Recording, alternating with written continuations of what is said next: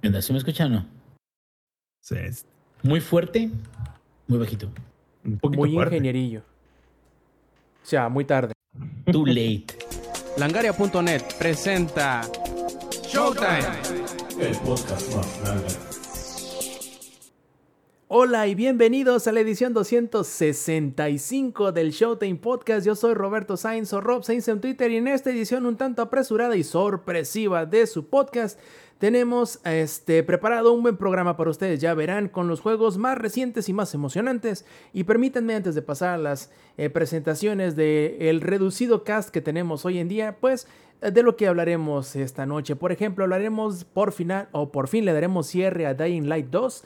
Hablaremos de Horizon Forbidden West. El ingenierillo se aventará como 3 horas y media de Elden Ring. Sam nos va a hablar de Sniper Elite. Y también este, en cuanto a las noticias hablaremos si nos queda tiempo de eh, los rumores del FIFA 23 que supuestamente tendrá crossplay y el Mundial Femenil, la nueva generación de Pokémon que se anunció esta semana y además el rumoreado Game Pass de Sony que tendrá ahí algunas cosillas interesantes de las cuales podremos platicar, pero todo esto si nos alcanza el tiempo. Antes de eso, hablaremos, o mejor dicho, antes de eso les paso a presentar a quienes me están ac acompañando esta noche. Por ejemplo, tenemos al productor del Showtime Podcast en vivo, Sampi Viejo. ¿Cómo estás aparte de bien hidratado? Ah, pues ya por fin se hizo este podcast, discúlpeme. La verdad es que lo movimos como tres, cuatro veces por mi culpa y nada más que por mi culpa. No, se me atravesaron ahí varios compromisos con la familia, pero ya estamos aquí, güey. Ya estamos listos, deseosos de empezar este grandísimo podcast. Perfecto, ¿y qué más nos queda sino darle la bienvenida al ingenierillo viejo? ¿Cómo estás? Bien, bien, bien. Aquí ya estoy listísimo para hablar. ¿Cuántas? ¿Tres? ¿Cuatro horas de lo más nuevo de From Software? Una chingonería de que, que, digo, a pesar de que tiene sus bemoles y sus bemoles, no quiero de que me vayan a atacar o que me vaya a llegar el ninja a cortarme la conexión. Que es este, precisamente porque creo que tienen más que ver con el- la audiencia que con la calidad de producto. Pero fuera de eso, estamos ante un juegazazazazo que ahorita les voy a platicar cuando ya tengamos chance. Largo y tendido. A ver, Eddie, tú también viejo, ¿cómo estás? Muy emocionado, muy feliz. Ay, por fin ya liberado de terminar eh, Dying Light 2. Ahorita les contaré por qué me siento así. Este, y pues emocionado, porque se acerca muy juego, un, un juego que he estado esperando desde hace años. Ya, estrena- ya es este fin de semana, ah, Gran Turismo 7. Entonces, es una muy bonita semana, la verdad. ¿Y tú, Robertito? Yo muy bien también un poco este apresurado, digamos, sobre todo ayer que me dejó encerrado una pipa de oxígeno en el estacionamiento de mi trabajo, pero este con ese tipo de cosas a veces nos, nos enfrentamos los trabajadores de la industria de la salud en nuestro bello país en donde todo está bien planeado, ¿verdad, Sampi? Todo está bien planeado para que no te este estorbe cuando llegan No, a hacer aquí, carga. aquí todo es pura planeación, pura ejecución. Aquí lo que, lo que sale mal es porque nos los dejó el gobierno anterior, ¿no? Pero este, pero todo bien, güey. Así es como debe de ser esto, pero en fin, vamos a empezar con eh, el primero de los temas, o mejor dicho, con el cierre de uno de los temas que tenemos de hace algunos programas, que muy en específico, el Eddie dice que ha estado sufriendo, pero la verdad es que yo no creo que haya estado sufriendo, creo que disfrutó, digo, no por ello le invirtió muy seguramente 500 horas el muy desgraciado, como decían los desarrolladores, ¿Y de qué hablamos? ¿De Dying Light 2? A ver, Eddie, cierra el tema, cierra la reseña. ¿Qué te pareció? ¿Te terminó de gustar? ¿Cuántos dropkicks le, te aguantan los enemigos eh, genéricos? Y el largo etcétera que te quieres aventar. Oye, ese, los dropkicks est- están muy, muy chidos. Eh, OP, ¿no? Yo vi un pinche video que se aventaron un dropkick, un dropkick y mataron como a 18 zombies, güey, de uno solo. Sí, puedes usar uno, puedes usar uno para golpear a varios. Está muy, muy, muy épico eso. Este, pues, ah, Dying Light ah, 2. La verdad está muy bueno el juego. eh, para los que vienen del 1 esperando algo de este, los va a satisfacer en todo sentido en cuanto al gameplay, en cuanto al desarrollo del personaje poco a poco de los movimientos de parkour. Algo que no me quedaba muy claro cuando ah, veía los videos era de cómo iba a funcionar tanto el parkour cuando caminaba sobre las paredes, porque eso no era posible en el 1. Y eso, ese tipo de parkour yo nada más lo llegué a ver y bien desarrollado y hecho en Mirror's Edge. Y ese ya tiene sus años y no se había mostrado nada. Y cuando ya desbloqueas esas partes del juego, bueno, ese movimiento en el juego, ya es otro pedo el, el juego. O sea, ya la movilidad, este, la agilidad para escaparte de, de los zombies es, no es desesperante, es divertido. De hecho, hace, uno, hace un tiempo subí un- una historia, bueno, perdón, un, un tweet en donde literal, este, en el juego en la noche, maté a un güey, el tipo cayó a mitad de la calle y dije, ah, pues voy a recoger su, su, este, su loot, porque si matas a, a zombies especiales te dan un loot especial que lo usas para mejorar tus armas, entonces tienes recompensas. Entonces cuando caigo ahí, no me doy cuenta que caí al lado de un güey que alerta a los zombies eh, perseguidores. Y pues ahí me ves una persecución de casi cinco minutos, la cual estuvo muy épica, o sea, estuvo muy chida. Entras en desesperación, sí, pero haces cosas muy, muy, am, muy geniales en cuanto al parkour.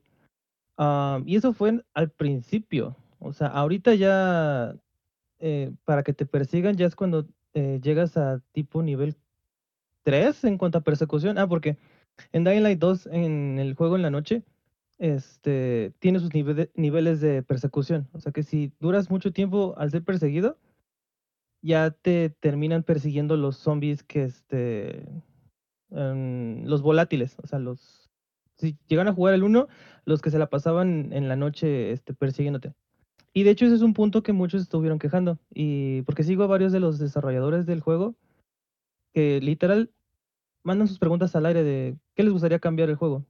Y muchas personas estaban de que regresen los volátiles en la noche, que no sean dificultad de nivel 4 o, o zombies de nivel 4. Y ahí es donde yo digo, no, porque los volátiles hacían, hacían muy estresante las persecuciones en la noche. O no había, no tenía razón para salir en la noche en el juego, o sea, porque te perseguían y lo único que hacías era puro stealth, o sea, puro esconderte, y si te llegaban a ver, ya era de hasta aquí llegaste y para que te escaparas de ello era un, era un desmadre. Y en cambio en el 2 lo hicieron muy bien, eso de que es por niveles, a la persecución de la noche es genial. Tiene muchísimas recompensas el juego. eh, si juegas en la noche. Este. ¿Qué otras cosas? Estuvo muy, muy, muy genial. De hecho, es lo que yo más jugaba en la noche. En el, en el, en el noche era lo. Te, dan, te dan más loot. Este.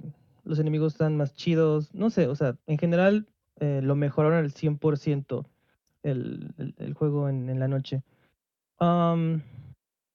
En cuanto a. Ay, perdón. ¿Sí me escuchan? En cuanto a. En cuanto al. Las armas. No se siente como Breath of the Wild, en el que se te rompen luego, luego. Las puedes mejorar y se regeneran y todo está chido. Pero quitaron varias cosas del 1 en el cual tú podías crear tu arma. Todavía las puedes crear, pero ahorita eh, yo sentí que todavía me faltaba, todavía me faltaba avanzarle más a la historia en el juego hasta que ya vi que era la última misión y nunca me cayeron am, blueprints para crear armas. Me he metido el juego, bueno, al, al Wikipedia o a videos en TikTok y eso, donde muestran que sí hay blueprints, pero nada más para armas legendarias y no para armas básicas.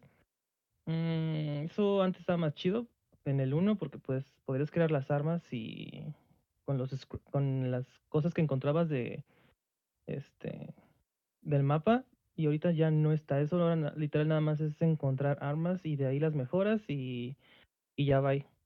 Ah, entonces ahí como que lo cambiaron, pero sí se extraña, la verdad. En cuanto al multiplayer, la verdad no sé, bueno, en cuanto al Play 5, que fue la versión que yo jugué, este, los tiempos de carga son inexistentes. O sea, ah, Rob, no sé si te acuerdas de Monster Hunter ah, World donde lanzabas una bengala y este y la gente corría en tu auxilio. ¿Te acuerdas? Ahí sigue rap. Sí, Ah, sí me acuerdo. Ah, sí. Ah, lo siento, es que. Este, donde lanzabas la bengala. Ah, pues. Eh, si en el modo. En, en el juego tú pones que siempre online. Luego te aparece en tu esquina superior derecha de ayudar a alguien. Y literal, le das a ayudar. Y te transporta a su misión. Y le ayudas, o sea. de manera instantánea. O sea, es, es, es increíble. Y la conexión no hay ningún problema para nada. Ahí el único detalle es que, pues te vas a encontrar en el 95% de las veces personas que no usan headset y lo único que usan es el control del Play 5 y se escucha de su puta madre el micrófono, pero eso ya es tema aparte. Nada más que sí encontré un detalle muy feo, que el juego no detecta si ya hiciste o no la misión y yo me spoileré casi al final, lamentablemente, o sea, fue así de le voy a ayudar a alguien y digo, esta misión nunca la había hecho. ¿Qué rayos?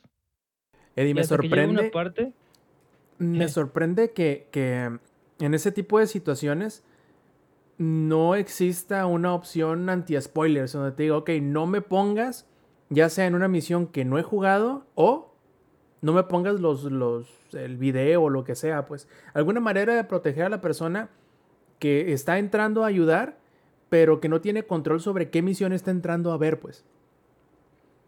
¿Y qué crees? Que en el 1 sí estaba eso. En, ¿En el serio? 1 hasta, as- apareció una leyenda que decía, tú no has llegado hasta esta parte donde te vas a unir, ¿estás seguro que quieres unirte?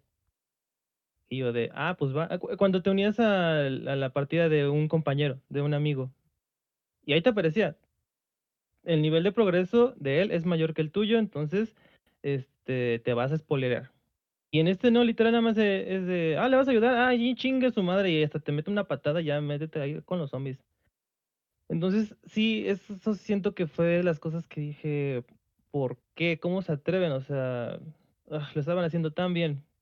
Pero en cuanto al aspecto técnico, es excelente en esa parte, pero el hecho de que no te, como tú dices, que no te, o sea, no es tan difícil, digo, o sea, nada más es con medir el nivel de este misiones principales de uno con las del al que vas a ayudar, y si no coinciden, pues mínimo que te digan, güey, aguas, ¿no? O sea, le vas a ayudar, pero te vas a spoilear. Ah, bueno, pues ya. Oye. Eddie, en cuanto a la historia, tengo dos preguntas que hacerte muy en específico. So- la primera es, aprovechando que hablas de los spoilers y de que te adelantaron un poquito de donde tú ibas, es, ¿la historia es lo suficientemente interesante como para que un spoiler en realidad te afecte? O sea, a ti te afectó decir, ching, no me hubiera gustado experimentarlo este, de primera mano sin, en, en su lugar, en su momento. Y la otra es, ya ves que nos habíamos quedado la última vez que platicamos de de Dying Light 2 nos quedamos con el pendiente de qué tanto influenciaba o qué tanto se notaba el cambio en el entorno sobre tus decisiones que tomabas o qué también las utilizaban. Dos muy buenas preguntas. La primera, este, no, literal no me spoileró nada, nada más fue como de, güey, contexto. Hasta que dije, güey, esta parte ando yo no la he hecho, no, chingas. Y en ese momento cuando dije, no tengo contexto, eso es algo que no he hecho, me salí de la misión y este, y dos misiones después ya llegué a esa parte. ¿Lo abandonaste entonces? ¿Al que pedí ayuda? Sí, no, no, no. Pero lo, cuando volví a hacer esa misión, lo dejé en la parte más fácil ya. O sea, literal lo, lo ayudé en la parte más difícil. Porque estábamos en un, en un, en un este edificio donde estaba repleto de zombies y lo ayudé cuando salimos del edificio. O sea, lo ayudé hasta esa parte. Hasta Oye, esa parte fue cuando dije, Antes de que continúes con las siguientes preguntas, eh, y aprovechando eso de lo del, del multijugador y cooperativo y todo, ¿cómo maneja el loot entre diferentes personas? Cada quien tiene el suyo, hay un botín en general que el que primero que llega lo agarra y el otro que chinga su madre, o cómo lo manejan? No, es este. ah, cada quien tiene su propio loot. Por ejemplo, yo sí tenía ese miedo de qué va a pasar con mi loot. Y hubo una. Hubo una sesión en la cual estaba contra, con otros dos chicos. Y este. Y cuando le ayudé a uno a, a matar un zombie grande, este. Puedes abrir, su, digámosle, su dungeon y te metes ahí y ahí está todo el loot. Entonces yo dejé que él hiciera todo. Y ya después me metí yo y no estaba nada, este, estaban abiertas las cosas, pero estaba mi loot. O sea, no se habían robado nada. O sea, nuestros este, items en su mundo y en mi mundo son diferentes. O sea, no... Ellos no pueden robarse mi loot. No el es escalado de en- en- enemigos, Eddie, el- en cuanto a nivel y dificultad, ¿cómo es? O sea, ¿respeta al tuyo? ¿Respeta al de él? ¿Hace una mezcla? ¿Cómo, cómo lo maneja? Ah, el mapa está dividido en secciones de niveles. Está del 1 al, no sé si mal recuerdo, hasta el 7. Entonces, como yo ya era nivel 5 y el chavo era nivel 1 a 2, ah, pues mis armas lo desmadraron al zombie de dos putazos. Entonces, no está nivelado. O sea, no es como Borderlands. Uh, eso justo te iba a Este- decir, Borderlands lo Ajá. hace perfecto, Sí, sí, güey. Lo hace perfecto Ajá. Borderlands. De hecho, lo iba a mencionar en cuanto a loot, que no es como Borderlands, que te da dos opciones, de que Matanga dijo la changa o que todos este, pueden agarrar Todos nivelados. No, y, incluso es que Borderlands te ofrece dos opciones de dos opciones. Una es el loot y otra es el, el nivel de los enemigos. Entonces, Borderlands hace un trabajo is- excepcional en que todo el mundo le cueste, no sé, tres tiros matar al enemigo y que todo el mundo agarre un loot más o menos similar. Eso Es el escalado, Borderlands. ¿no? Justo el Sí. escalado es buenérrimo en Borderlands. Sí, en este sí me hubiera gustado que lo, que lo hiciesen así, porque... Bueno, pero en un parche lo podrían poner, ¿no? Exacto, o sea, todo eso lo pueden arreglar, es lo que hace este Techland, o sea, Techland ya dijo que le va a dar este apoyo al juego, creo que cinco años, y de hecho ya están diciendo que van a haber updates en los próximos, en las próximas semanas, entonces, este, ojalá escuchen a la comunidad, porque sí son cosas que pueden mejorarse muchísimo con simples tweaks, o sea, y aparte, en cuanto a los bugs y cosas así, ya hablando de un poquito de lo técnico, en lo absoluto he encontrado uno, más que uno, en la batalla final, donde el enemigo se quedó trabado entre dos muros y no lo pude matar y me tuve que suicidar para reiniciar esa parte. Hasta ahí en fuera, todo lo demás, eh, cosas ah, absurdas. Y regresando a tu pregunta, Rob, eh, ¿qué tanto eh, afectan mis decisiones? Afecta más que te pegues en el dedo chiquito del pie que las decisiones en Dying Light 2. Y eso porque el dedo chiquito Bueno, del pie te va a depende, porque si te pegas muy fuerte, güey, sí te puede. Ajá, ajá. Exacto, el exacto. borde- o sea, con- todo depende. Ah, Con el borde de la cama, sin, hospital, güey, o sea, sin uña, güey. Depende, güey. Pero en este caso, eh, no, en verdad eh, fue la cosa más intrascendental que he visto en la puta vida. Perdonen porque me lo explique, me lo expresa así, porque desde que se anunció Bord- este, este Dying Light 2, siempre Teclan ha estado mamando y mamando con que este, tus decisiones van a cambiar la historia de la esta, no sé qué. Una decisión se va a partir en 15 decisiones más y no vas a saber en qué puto mundo vas a quedar, que no sé qué, la mamada. Y la verdad, no vi, no vi que, nada más, o sea, ah, ya, ya, hijo de eso, no, ya, a eso, eso quería llegar, a la parte de la historia, porque aquí es donde ya, este, fue como de, neta, porque la, la misión que este Teclan mostró en la E3, no sé si cuando lo es- mostró en el juego, donde llegas como que a una guarida de enemigos para no sé qué hacer, que no sé cuál. Esa es la última misión del juego. Spoiler. Esa es la última misión del juego. O sea, hasta yo me estaba preguntando, ¿y cuándo vamos a llegar a la guarida de los malos? Y resulta que es la última misión. Y lo que mostró Teclan en el que si le das el agua a los no sé quién, este, se va a bajar el agua de la zona y porque lo hiciste van a salir zombies que no han, eh, estado ocultos durante todo este tiempo y pues son un dolor de huevos, que la verdad sí son un puto dolor de huevos. Entonces, eso se me hizo la cosa más, ah, es la cosa más vendehumos de toda la puta existencia, lo que hicieron. Por eso sí me, sí, sí me, sí me disgustó bastante, porque siento que es la cosa más floja de todo el, juego. O sea, no, no, lo que le falta y lo que le faltó muchísimo al, al juego fue mostrarte en cara lo que hiciste, lo que hiciste y qué provocó. Porque lo único que mos- mostró esto al final fue que, ah, pues como le diste el agua a estos güeyes, salen los zombies. Le digo, ah, ok. ¿Y qué pasó con las otras 30 decisiones que hice durante todo el puto juego? O sea, ¿qué? Lo, lo ¿No? mismo que, lo mismo que sufre Cyberpunk. Que es así como, güey, llega hasta el final y es como de, ah, sí, de las 40 decisiones que tomaste, solo estas cuatro importan. Las demás, eh, ¿Sabes quién sí lo hace bien y hasta dices, puta madre? The Witcher 3. O sea, creo que... Uy, no, ni, ni- que hay como ni- ni le epílogo, toque- güey. ni le toques ese tambor al Inge Sí, porque... sí, sí, es Ya que lo sé, ya lo ese- sé. Me gusta triggerar Ese epílogo está, uff, uff. Y sobre todo porque lo que me gusta es que no es únicamente como Mass Effect 3, que Mass Effect 3 es, has terminado el juego de exactamente de la misma forma que todos los demás, solamente las misiones de diálogo fueron diferentes. Y te acostaste con diferentes razas y ya. diferentes razas, eh, el, el gigoló del- de la galaxia, güey.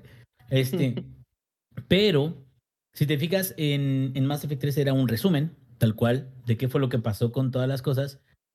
Pero los quests no necesariamente te guiaban hasta ahí. Era como que los quests te- empezaban y terminaban muy igual.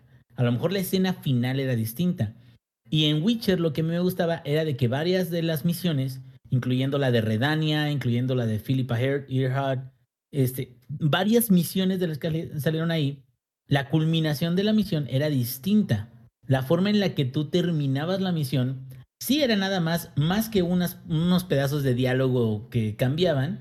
Y al final te daba ese epílogo de cuáles fueron las acciones que tú tomaste y qué repercusión tuvo en el mundo. Y está bien, porque no necesitas más, güey. O sea, también no vamos a pedirle de que nos hagan un final cinemático único e indivisible de cada una de las cosas que hicimos.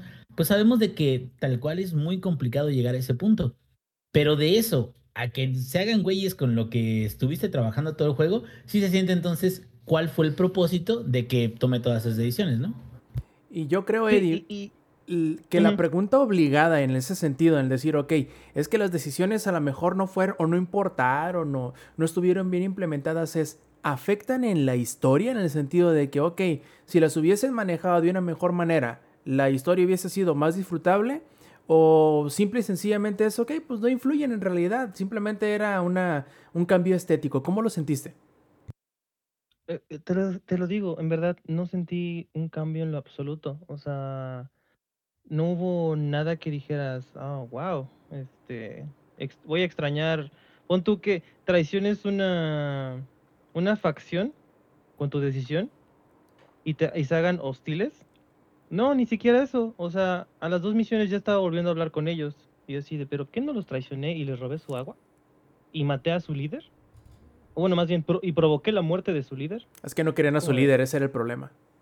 Ah, e- e- Exacto, o sea, no, no, no, no, no, siento nada. Te digo, lo único que sí afecta muchísimo es que cuando ayudas a una, fa- a una facción, ya sea a darles agua o darles electricidad, te aparece una selección. Te dice, si te vas a la izquierda, le vas a dar este, a los azules la electricidad y si le das electricidad, van a, van a ver estas cosas en el mapa ahora, que son torretas, coches bomba, este, no sé qué tantas cosas más, bla, bla. Y si te alías con los rebeldes o con los que no son tan, este, ah, ¿cómo decirlos? No son los azules, son los rojos. Este, vas a tener más habilidades de parkour, o sea, va, va a haber tirolesas, va a haber trampolines, va a haber cosas para que uses este tu glider y puedas eh, moverte más rápido. O sea, más cosas más parkour. ¿Sí me explicó? O sea, es lo único diferente que veía. Que si ayudabas a estos güeyes, te iban a ayudar a navegar por toda la ciudad más fácil. Y si te hilabas con los otros, te iban a ayudar a romperle la madre a todos los zombies sin ningún pedo. Y yo me fui más por lo del parkour. Y eso es lo único diferente que vi. A Y ver, de a ver, hecho se me bugueó esa parte. A ver, a ver? Eddie. Qui- qui- Quiero que te pongas bien sincero. Porque según yo son, son tres facciones las principales en el juego. Son los fascistas, eh, Los los, este, religiosos este, conservadores. ¿Y cuál es el otro? ¿Cuál es la otra? Porque son tres facciones. Que de las tres no se hace una. ¿A quién, ¿Con quién te aliaste? El Kremlin, güey. Con, con los, digámosle, los rebeldes. Te o van sea, a los que no cancelar son- del podcast, güey. Ay, lo siento. Los que no son ni uno ni otro. Los que no son fascistas ni ultradere ni ultraderechistas. ¿O La, quinta T. Estás con la quinta T. Ajá. Y esos güeyes Sí. son unos inútiles. Ah, de hecho, de, de hecho, sí, no hicieron nada. Llegaron los otros Es dos bandos y se los aporrearon, ¿no? Chingadas. De hecho, sí, güey. O sea, era como de, neta, neta, para eso me junté con ellos. Ok, me junté con ellos por el parkour, por el parkour. Y ne- en verdad, Rob, ya no me hagas La preguntas de la historia. No, no, neta, o sea, en verdad, eso fue lo que más me, dece- lo, lo que me decepcionó del juego. Ah, y otra, y lo que les decía, se me bugueó el juego en esa parte, porque yo le había dado nada más cuatro puntos a los, am, a los liberales y un punto a los de la derecha. Y no sé qué hice y de repente ya tenía todos los puntos de los de la, a los de la izquierda y cuatro puntos de los de la derecha y me entregaron un arma súper especial por eso. O sea, no, no entiendo qué pasó ahí. No sé qué onda con el juego. No sé si fue un bug o fue algo que no explicaron. Y eso es otra cosa, que no explican muy bien cómo funcionan los, las facciones o cómo liberas cosas o para qué son ah, los puntos en el mapa. O sea, siento que le invirtieron tanto, tanto a la historia que bien pudieron haber hecho muchísimas más cosas en cuanto a más cosas en, en el mapa. Digo, casi todos los edificios puedes meterte en ellos este, para explorar. En verdad, no hay, no hay- es muy difícil que haya un edificio que no puedas explorarlo este, de dentro hacia afuera.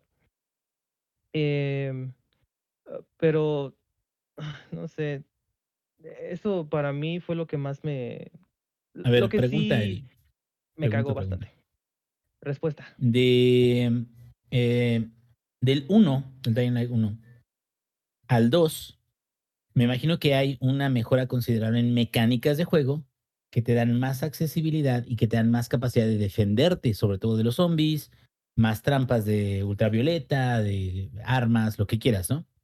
En el 1 a mí me daba pavor encontrarme con un zombie de los mamalones en la noche, sobre todo ya de Ajá. niveles más altos, porque tal cual, o sea, como dices tú, o sea, hay persecuciones que duran cinco minutos y se te hacen eternas, así de, ah, no voy a llegar. Este, o sea, eso lo, lo, entiendo.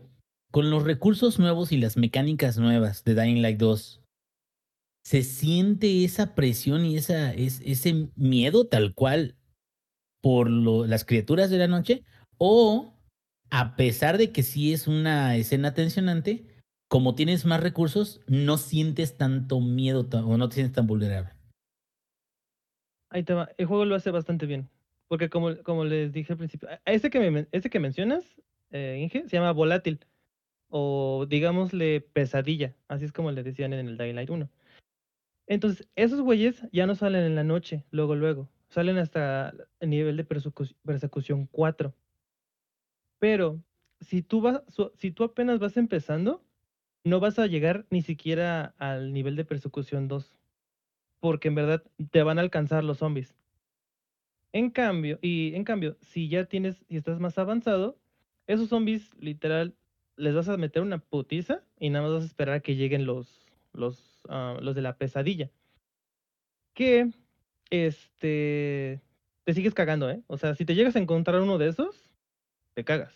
Eh, porque, por ejemplo, hay unos lugares que son los, am, el- los edificios de la GRE, eh, que son eh, como el hospital, en el que si te metes de día, ahí están los pinches, eh, las pesadillas, porque ahí se resguardan de, de día. Entonces a mí me pasó que dije, ah, pues vamos a entrar uno. Voy bajando las escaleras, volteo y tres pesadillas enfrente de mí, así de verga. Y ahí me ves este, corriendo y apenas escapé, porque, o sea, luego, luego que te ven, te meten tres zarpazos y te bajan el 90% de la vida. Entonces, am, no, Inge, si te los topas todavía, aunque seas nivel alto, todavía te meten una retroputiza. O sea, en verdad, eh, en las últimas misiones hay una parte en las cuales este, te dejan en, medio de como siete. Y yo dije, ah, sí puedo con todo lo que traigo puesto. No, o sea, en verdad, eh, cuando uno te taclea, te hace un ataque que te baja como el 70% de tu vida, entonces dices, no mames, o sea, me vuelve a taclear y ya valí madre. Entonces, lo único que puedes hacer cuando es más de tres pesadillas es correr. Yo pude contra tres, apenas, pero este, ya con algunas cosas ya muy modificadas. Por ejemplo, ¿no te acuerdas que hay una luz ultravioleta que se acaba poco a poquito? Cuando la actualizas en Dying Light 2, suelta un flash a tu alrededor. Entonces, si se acercan los zombies a ti, activas el flash y los dejas ciegos por un rato. Y los puedes este, atacar o, en el mejor de los casos, y en el caso más lógico, correr.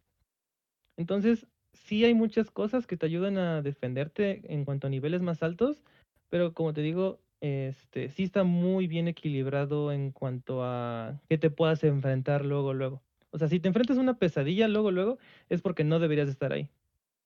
Entonces, este, eso sí me gustó muchísimo. La verdad lo hicieron muy bien en cuanto a esas partes. Eddie, Entonces, gameplay no es problema, güey. Gameplay está súper bien. ¿Mande, Sams? No te escuché, Inge. ¿O quién habla? ¿Dijiste? No, no te escuchamos bien, Inge. digo de que el gameplay no fue un problema. Lo que, o sea, más bien, eso está súper bien. Y es, y es, digamos, el alma del juego. Más bien, la historia no llega al nivel que podría para que fuera una experiencia muy, muy chingona en general, ¿no? El, la historia no está al nivel que estos güeyes, este, ah, perdón, suena feo hablarles así a los desarrolladores, pero la historia no está al nivel que ellos lo estuvieron vendiendo. O... Lo que esperaban, mejor dicho. Este, eh, ajá, lo que querían hacer. Y, yo creo, hasta yo me siento culero por ellos, porque, o sea, ellos tanto lo estuvieron vendiendo para, para que pues, fuera intrascendental las decisiones, o pues así se sintiera, o le faltó mejor narrativa. O sea, le faltó mejor, este ¿se, acuerdan cuando ellos anunciaron que el juego iba a durar 500 horas? Que era lo mismo que ir caminando de Madrid a, creo Varsovia, una madre así. ¿Se acuerdan qué les dije yo cuando dijeron esa noticia? Ah, se me hace que, que no está tanto el contenido, sino que es más como la repetición de lo mismo y de lo mismo y de lo mismo. Lo mismo que le falta al aeropuerto para ser inaugurado. Chavos, se les estaba diciendo, mis chavos. Digo, ¿Qué crees? Espérate, no hay new, new, Game Plus. Y pues es obvio que te vas a tardar más porque vas a volver a empezar el juego sin nada de lo que ya traías. Es obvio que te vas a tardar más, por eso dije, ah, no, o sea, eso le quitó muchísimas ganas a mí para uh, rejugabilidad, pero ya dijeron los de Techland que lo están considerando, entonces esperen New Game Plus en tres meses, a lo mucho. Si no es que menos, ¿eh? Este, y se me hacía raro que, que, no lo tenga y luego que no lo estuviesen considerando, y sobre todo diciendo ellos que le van a poner atención a lo que, o no atención, sino que le darán importancia a lo que el público pida. Por último, Eddie, o mejor dicho, este, conclusiones. Este no me decepcionó para nada en cuanto al gameplay, es lo que esperaba e inclusive muchísimo más. En cuanto al modo multiplayer, no cabe dudas que es de los juegos que más se van a divertir con los amigos porque el juego en la noche puedes, eh, literal, puedes hacer una pendejada y hacer que tu amigo de nivel bajo lo estén persiguiendo toda la noche. los, los volátiles, o sea, pues hay, hay muchísimas formas de divertirse en esas partes. todo eso está increíble. Ah, las gráficas son de no mames. O sea, en verdad, las dos partes de las ciudades no tienen madre. Todo está increíblemente hermoso. Los zombies ahí llega un momento en el cual ya, ya, son muy repetitivos, entonces pues los diseños ah, pueden decepcionar un poco. Como ya lo mencioné, la historia es la cosa más decepcionante porque lo estuvieron vendiendo con tanto con tanto fervor que esto era lo importante y yo siempre lo dije, a mí se me hace lo se me hace plato de segunda mesa la historia, yo quiero el gameplay, pero fue muy feo. Entonces, ah, juntando todo eso, yo le daría 7.8. No llega, no, ni siquiera llega a 8. Sí, bajó la calificación porque la vez anterior habías dicho 8.5, creo que era. Creo que sí. Sí, no, algo así. Pero, pero ya no, pero ya no lo sabía de hecho Lady, así de, no he terminado la historia. Ajá. eso era lo que más. Ah, y otra cosa, ya me acordé.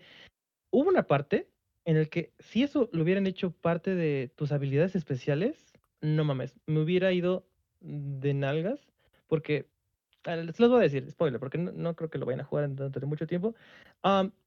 Hay, hay partes en la historia en, donde- en el que te empiezas a convertir en un volátil, o sea, te infectas y te haces zombie. Entonces, este, tienes su velocidad, su Spoilers, ¿eh? Aquí resistencia. nada, nada, de spoilers. ¿eh? Ah, Ya, ya, ya, spoilers, ya. X, supérenlo, Tiene ya. un mes que salió, nada de spoilers. Exacto. Entonces, este. Y eso no lo metieron al, al- al juego como, como una habilidad especial. No sé, que tengas, no sé, dos minutos de o 30 segundos de esa habilidad. No mames, o sea, sería la cosa más chida del mundo. Y no lo explotaron bien. Y nada más lo mostraron por, por escasos cinco minutos en total de todo el juego. Y se me hace la cosa más, este, junto con la historia, de las más decepcionantes y no bien, este, realizadas. Entonces, por eso le di, siento que es un 7.8. Es un, no sé, en cuanto a la banderita de Langaria, creo que sería un bueno o entre bueno y regular. No sé si hay una banderita ahí, Rob. No, so- son, ¿cómo se dice? Son, son estáticos y absolutos. Es horrible, malo, ¿verdad? regular, bueno y excelente. Y no hay de otra. Regular, entonces. Ah, yo creo que regular lo pondría apenas por la por la por la historia y me- lo estoy tal vez lo estoy castigando muchísimo por por el gameplay, pero digo, perdón, por la historia, Por la historia, ¿no? pero así me siento yo, porque llega un punto en el que yo ya nada más estaba leyendo y yo ya no estaba escuchando las este, los diálogos, porque se me hizo la cosa más tediosa y nada de interesante. Como, como, pinche, como pinche historia de Need for Speed, ¿no? Así, ah, ya, ándale, sí, ajá, órale, ya. Sí, neta, neta, neta, neta, neta. Lo siento, pero sí, entonces lo dejo en regular. Y eso me duele porque es, es el juego que más, de los que más estaba esperando. Y cambiando o pasando a de los juegos que más hemos estado esperando, Ingenierillo, espérate tantito, ahorita te damos tu, tu, tu momento. Vamos a hablar de Horizon Forbidden West. Que Eddie, tú ibas a hablar de este juego, pero creo, creo yo a lo que nos has estado platicando de, de Dying Light que a lo mejor pues, como que no jugaste bien tus cartas, carnal, porque yo creo que si lo hubieses metido más a Horizon Forbidden West, probablemente, híjole, lo hubieras pasado mejor, yo creo, pero bueno, empecemos por pedacitos. Eddie, tú jugaste los primeros, eh, ¿qué será? ¿Dos, tres horas llevas del, del, del Horizon Forbidden West? Y no me dejarás Sí, mentir que en que Sí. me preguntaban hace rato, en, en estos días, unos amigos que todavía no han jugado Forbidden West, pero ya terminaron el, el Zero Dawn, y me preguntaban, oye, ¿qué tan, qué tantas cosas pasan de uno para el otro? Y lo que les dije es, bueno, pasa mucho de todo, pero no todo. ¿A qué me refiero? Eh, primero que nada, el juego es una secuela directa del primero. No retoma los, eh, los eventos en, justamente en donde acabaron el primer juego. De hecho, da un brinco de seis meses. Pero digamos que argumentalmente es una secuela inmediata después de lo acontecido al final del primer juego. De hecho, incluso te hacen como eh, algo que podríamos eh, resumir o, con- o ¿cómo decirlo? Considerar como un como un segundo final. No sé si no sé si así lo sentiste tú, Eddie, de que lo empiezas a jugar y esto como que se siente parte del final del juego anterior. O sea, te ponen a la mayoría, si no es que a todos los personajes que estuvieron presentes durante el acto final y la misión final y la última parte de la historia y te los vuelven a presentar y hablas de lo que hiciste y de lo que sucedió justo al final del juego anterior. Por una parte me parece que a algunas personas esto podría parecerles un poquito cansado, es decir, o sea, hace dos horas estuve jugándolo y jugué esto, no necesitas volverme a contar lo que ya jugué. Pero creo que es hasta cierto punto inteligente porque va a haber mucha- muchas personas que desde, desde 2017 no han jugado este, Forbidden West, mejor dicho, Zero Dawn, y les ayuda a recordar qué es lo que sucedió al final, que creo que es lo más importante para llevarte hacia la secuela, porque en realidad no he terminado todavía Forbidden West, creo que voy aproximadamente por ahí entre el 40 y el 60% del juego, unas 20 horas de juego más o menos, eh, pero parece ser que es en realidad una historia grandota partida a la mitad, en donde la primera parte eh, de la historia es un tanto del misterio del por qué el mundo está como está, y cuál es el papel de Aloy en la historia o en los eventos que se están sucediendo y que empezaron 20 años antes de que iniciara la historia del primer juego. Entonces, en esta segunda parte es la expansión de prácticamente todo, porque tiene más de todo, pero no nada más es más de todo, sino mejor. Zampi. No, no, no. Ah, no, pensé que ibas a preguntar algo, estaba No, iba- el micrófono. Iba por mi bebida. Ya, ya vi, ya vi. De este, me finteaste, me finteaste, carnal.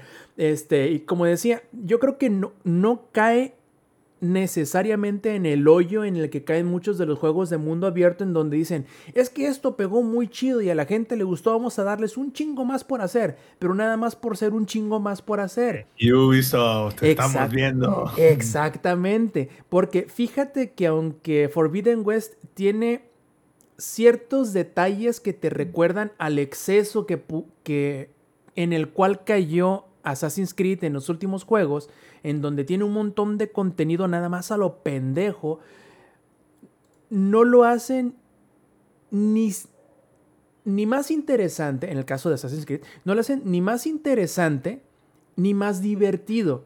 Y yo creo que Forbidden West hace las dos cosas, en donde, ok, es más de la historia, es más del mundo, es más del folclore.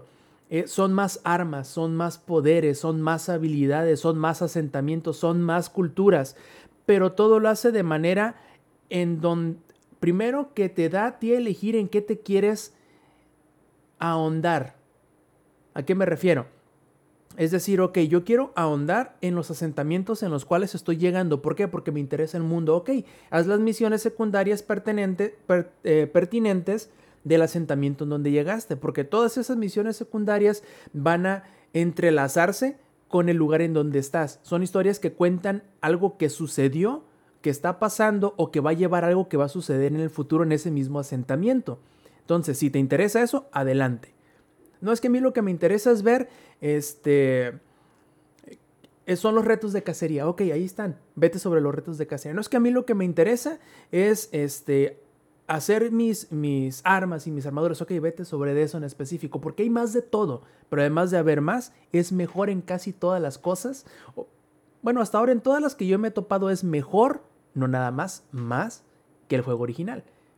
Y Hablando de juegos bonitos, porque es lo que yo te decía, ya es que se ve precioso el Dying Light 2. Y sí es cierto, se ve precioso, pero creo que no tiene mucho que pedirle a Forbidden West. O al revés, Forbidden West no tiene mucho que pedirle a, a Dying Light 2 porque es un juego increíblemente bonito. No, no, no, no, no hay, no hay punto de comparación. O sea, yo, ah, te, te robo el micrófono. Dale, dale. Este, am, porque yo cuando fui por Horizon la semana pasada, sí, la semana pasada, nada más lo jugué eh, un día y no mames, o sea, no, no, no hay, no hay forma en el que puedas hacer que eh, un atardecer se vea tan chingón como cualquier momento en, en, en Horizon Forbidden West. O sea, literal, nada más iba caminando por una parte y dije, verga, puse pausa, le tomé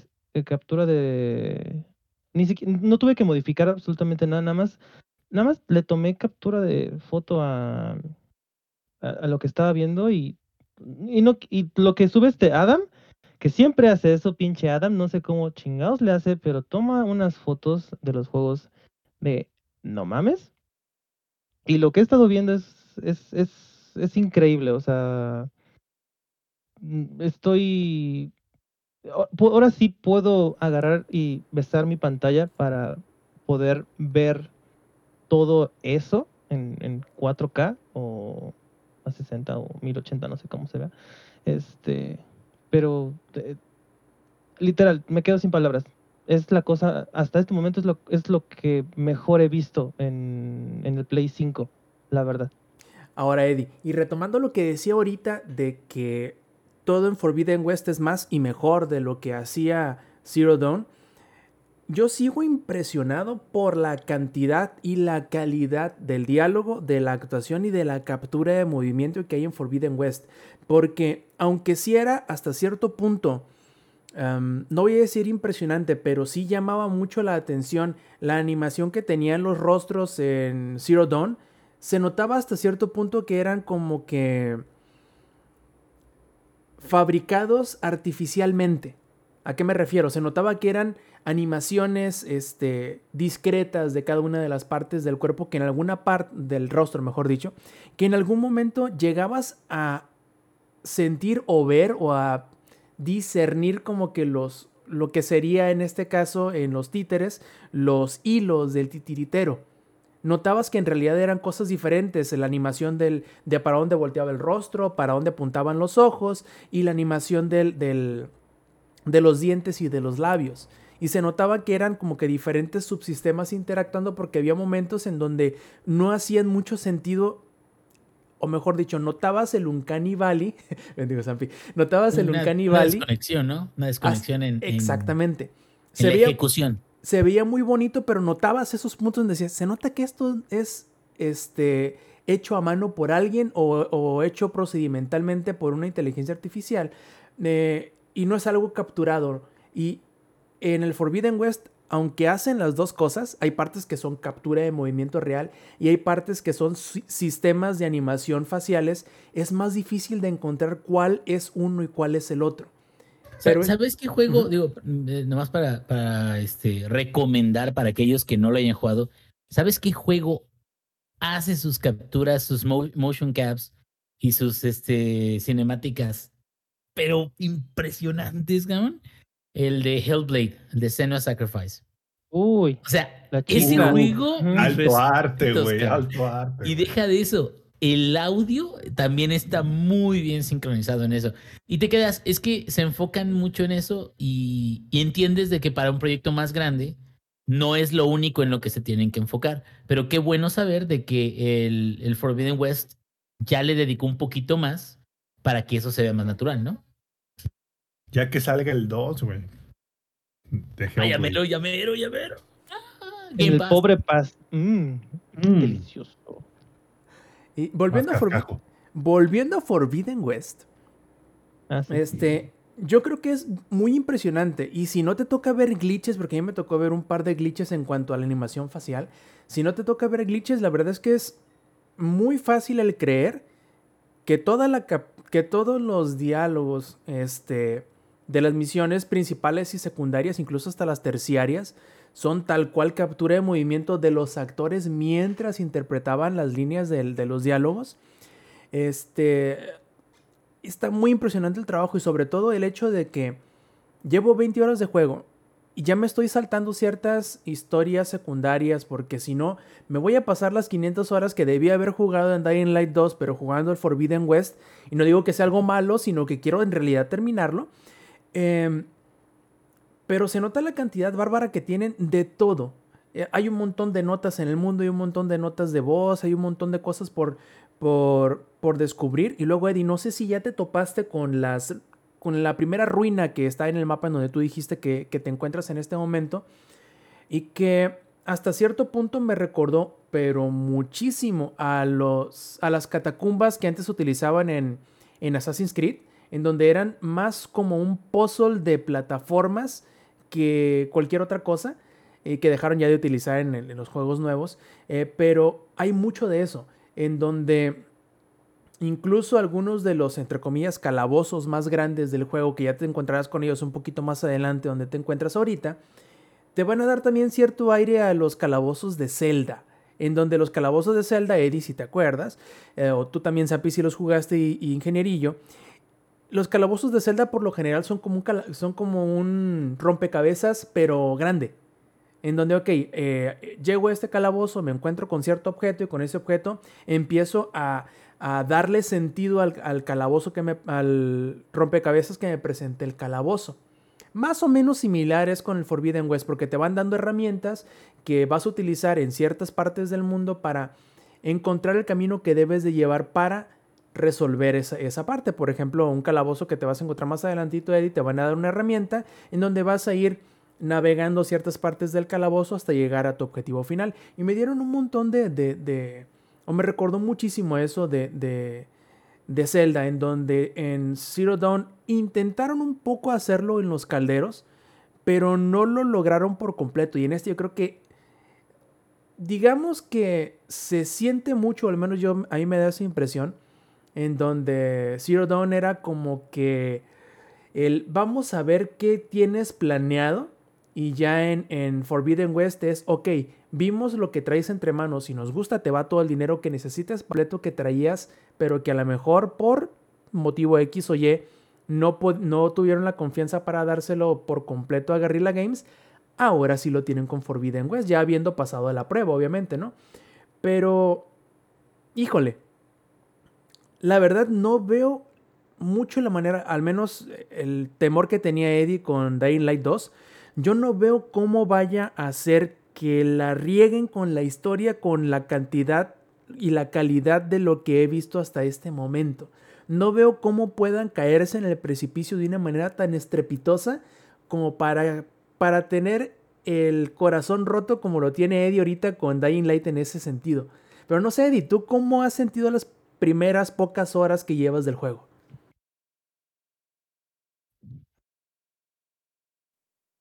Como, de hecho, ahí te, lo quería mencionar, que sí sentí que las primeras horas era más que nada como que una recapitulación de lo que se te pudo haber olvidado. Y yo, lo, yo sí lo sentía así de, verga, sí se me olvidó qué pasó al final. Y la verdad sí quisiera saber porque lo jugué hace casi exactamente un año, porque en estas épocas, este, pues yo no estaba trabajando y ese fue de los primeros juegos que terminé en, mi Play 5.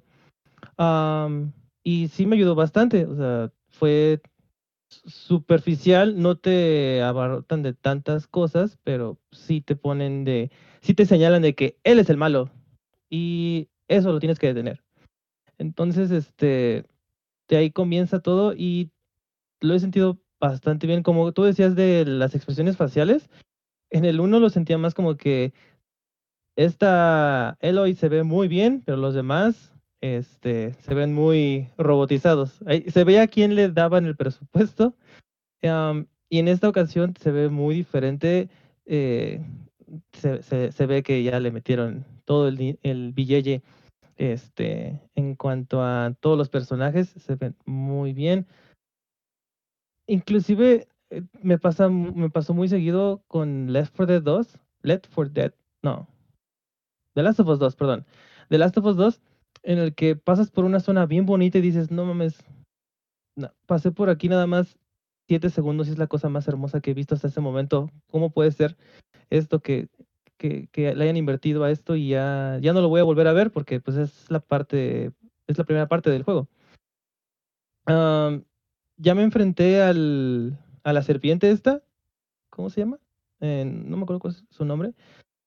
Pero wow, ya quiero, ya, nada más he estado leyendo a ti, a Adam, a no sé quién, no sé cuántos más, de lo complicado que son las máquinas, y es lo que más me gustaba del anterior, porque literal no te puedes aventar a los putazos contra un Thunderjaw, o sea, tenías que ir, tenías que ver toda tu rueda de... Yo, eh, de las pocas cosas que a mí me pasaba, era que veía al, monstruo que se me veía, venía encima, y modificaba mis armas o sea, porque cambiar de armas a mitad de, combate es casi suicidio, porque eh, no sabes, yo, luego pierdo noción de qué, fue, qué es lo que va a pasar siguiente. O sea, si él te está disparando, ya tienes que estar esquivando. Entonces, yo siempre preparaba eso y leerlos a ustedes, que es casi como ir con una cacería de Monster Hunter, me emociona muchísimo y, y ya es lo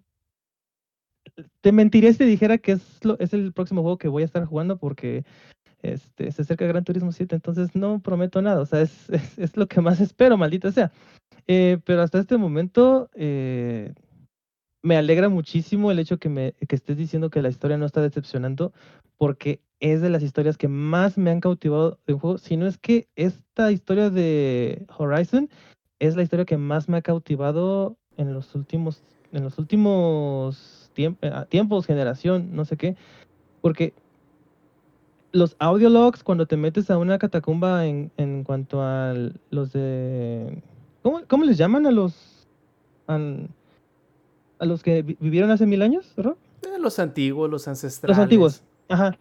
Este, el hecho de que puedas escuchar sus audiologs de todo lo cómo vivían, qué es lo que hacían y todo eso, a mí se me hace la cosa más interesante de todo, porque sí me da curiosidad saber qué chingados pasó. Este, y no me dejarás mentir, lo siguen haciendo, ¿no? O sea, te siguen alimentando esa curiosidad. O tú, bueno, o a ti te llama la atención leer, escuchar los audiologs. Eh, sí, pero fíjate que muy curioso, de entre todos los que yo he escuchado y leído, no sé si soy el único, pero soy de los pocos que en realidad me interesa quizá un poquito más eh, todo lo que es el... Dice Rob, la historia. No, no, no, o sea, es que... Lo está diciendo de una forma muy sutil. sí es cierto y es, y es interesante el... La historia de nuestro futuro que para ellos es el pasado. Entonces, a mí, aunque sí es interesante, a mí me gusta más, o hasta ahorita me ha interesado más en el juego pasado también, pero en este también se, se, replica, que a mí me, interesa las civilizaciones del juego, cómo fue que llegaron a donde están, eh, por qué son así, este, cómo fue que desarrollaron su, su religión, y creo que las misiones secundarias de los asentamientos te van revelando poco a poco esos detalles que a mí es lo que más me interesa, más que el ver este. Más que en realidad la historia principal, que está interesante. Y que no mostraron, no, no, tocaron, perdón si te interrumpo, y no tocaron en el juego anterior de las, de las este, tribus, jamás las tocaron y cómo fue que llegaron hasta ahí. Y eso que me estás diciendo que ya lo están mostrando más. Sí, un poco más. porque de hecho, los, los únicos en los que en realidad o sea, no es, no es que te lo contaran, te lo dijeran abiertamente, sino que tú te das cuenta cómo es que llegaron a formar su estructura social y su, eh, su religión fueron los Nora. Sí, de por qué, por qué este, alaban a la montaña madre y de este y el motivo del por qué te habían hecho un paria y todo eso, todo eso te lo revelan ya en la última parte de la historia y te dices, ah, ok, con razón, entonces, ¿por qué esto sucede? Y porque eh, pasó esto en los planes que tenían ellos para la, resolución del problema que ellos tuvieron en el pasado, es que terminó dándose el efecto dominó y que concluyeran en cómo es la religión de los Nora, cómo es la sociedad de los Nora, este, y algo así sucede con otras de las tribus que te encuentras en Forbidden West. Entonces te vas dando cuenta de por qué unos, este, su religión es eh, adorar a las máquinas debido a, o por qué son bélicos este, otros de, otra parte de, otra de las tribus y así. Y eso es bien interesante. A mí me gusta mucho el saber eso. Entonces, el hecho de que ahora se den más el tiempo de explicarte y revelarte por qué el mundo es así, ha sido mi como el 80-70% de, de lo que he jugado de la historia ha sido porque me interesan las misiones secundarias debido a que te van revelando esto, cómo es el vivir normal de una de cómo es el día a día de, cierta parte o de cierta tribu y cuáles son los problemas que han tenido, que han, que, han ido resolviendo o por qué se han, se han hecho de esta manera. Y lo que llevo de la historia que te digo, en realidad yo creo que es como el 40% más o menos han sido como 5 horas de historia, por decirlo así. Si me hubiera ido solamente sobre la historia principal, hubieran sido como 5 horas. Pero las otras 15 son de las submisiones porque me están interesando los personajes secundarios, porque me están interesando los, este, los asentamientos y las, y las, eh, eh, ¿cómo se llaman? Y, las te congelaste, te congelaste. Ah, no, es en San Pedro. y, y, las tribus. y, y yo creo que te digo, no he escuchado a muchas personas que eso sea lo que les interesa, pero siendo que a mí es lo que me están dando, pues ah, yo más contento con ello. Este, pero tú, Eddie, ¿te gusta saber de eso desde la parte que te interesa o que sentiste que le hizo falta al juego original? Sí, siento que en cuanto al original, las historias secundarias no, no tenían, no me llamaban tanto la atención. Y sí las hacía porque, este, me acuerdo que llegó un momento, o sea, en esos tiempos tenía todo el tiempo del mundo, entonces podía hacerme pendejo y terminar todas las misiones secundarias. Entonces, am, sí había algunas que te presentaban personajes y después, ah, no sé si estoy loco, pero creo que los llegabas a ver después, o sea, llegabas a interactuar con ellos después. Pero siento que am, por, por lo que me estás diciendo, creo que se está viendo muy... Hori- a Zero Dawn se ve un poco más como casi technical demo a comparación como es Forbidden West, o sea, porque se ve que lo hicieron, lo, lo hicieron ya muchísimo mejor todo. Digo, ya tiene cinco años desde que justamente creo que ayer o hoy se cumplieron cinco años desde que salió el este Zero Dawn. Am, y pues sí, o sea, sí me, sí me gustaba muchísimo hacer las misiones secundarias, pero no les encontraba tanto este mm, tan Sentido, relevantes. motivación. Ajá, exacto, motivación para hacerlo, aparte de experiencia, ¿no? Este, y yo más que nada iba por eso, porque era cosas de experiencia. Este, o matar monstruos, porque eso, eso era lo que más me, porque todo terminaba en cazar. Eso era lo que es. más terminaba. Y- Entonces de ahí en fuera, ¿sabes no tanto. O sea, ¿Sabes qué? o sea, o no, no palabras terminando en casar, ay, perdón. No, no, no.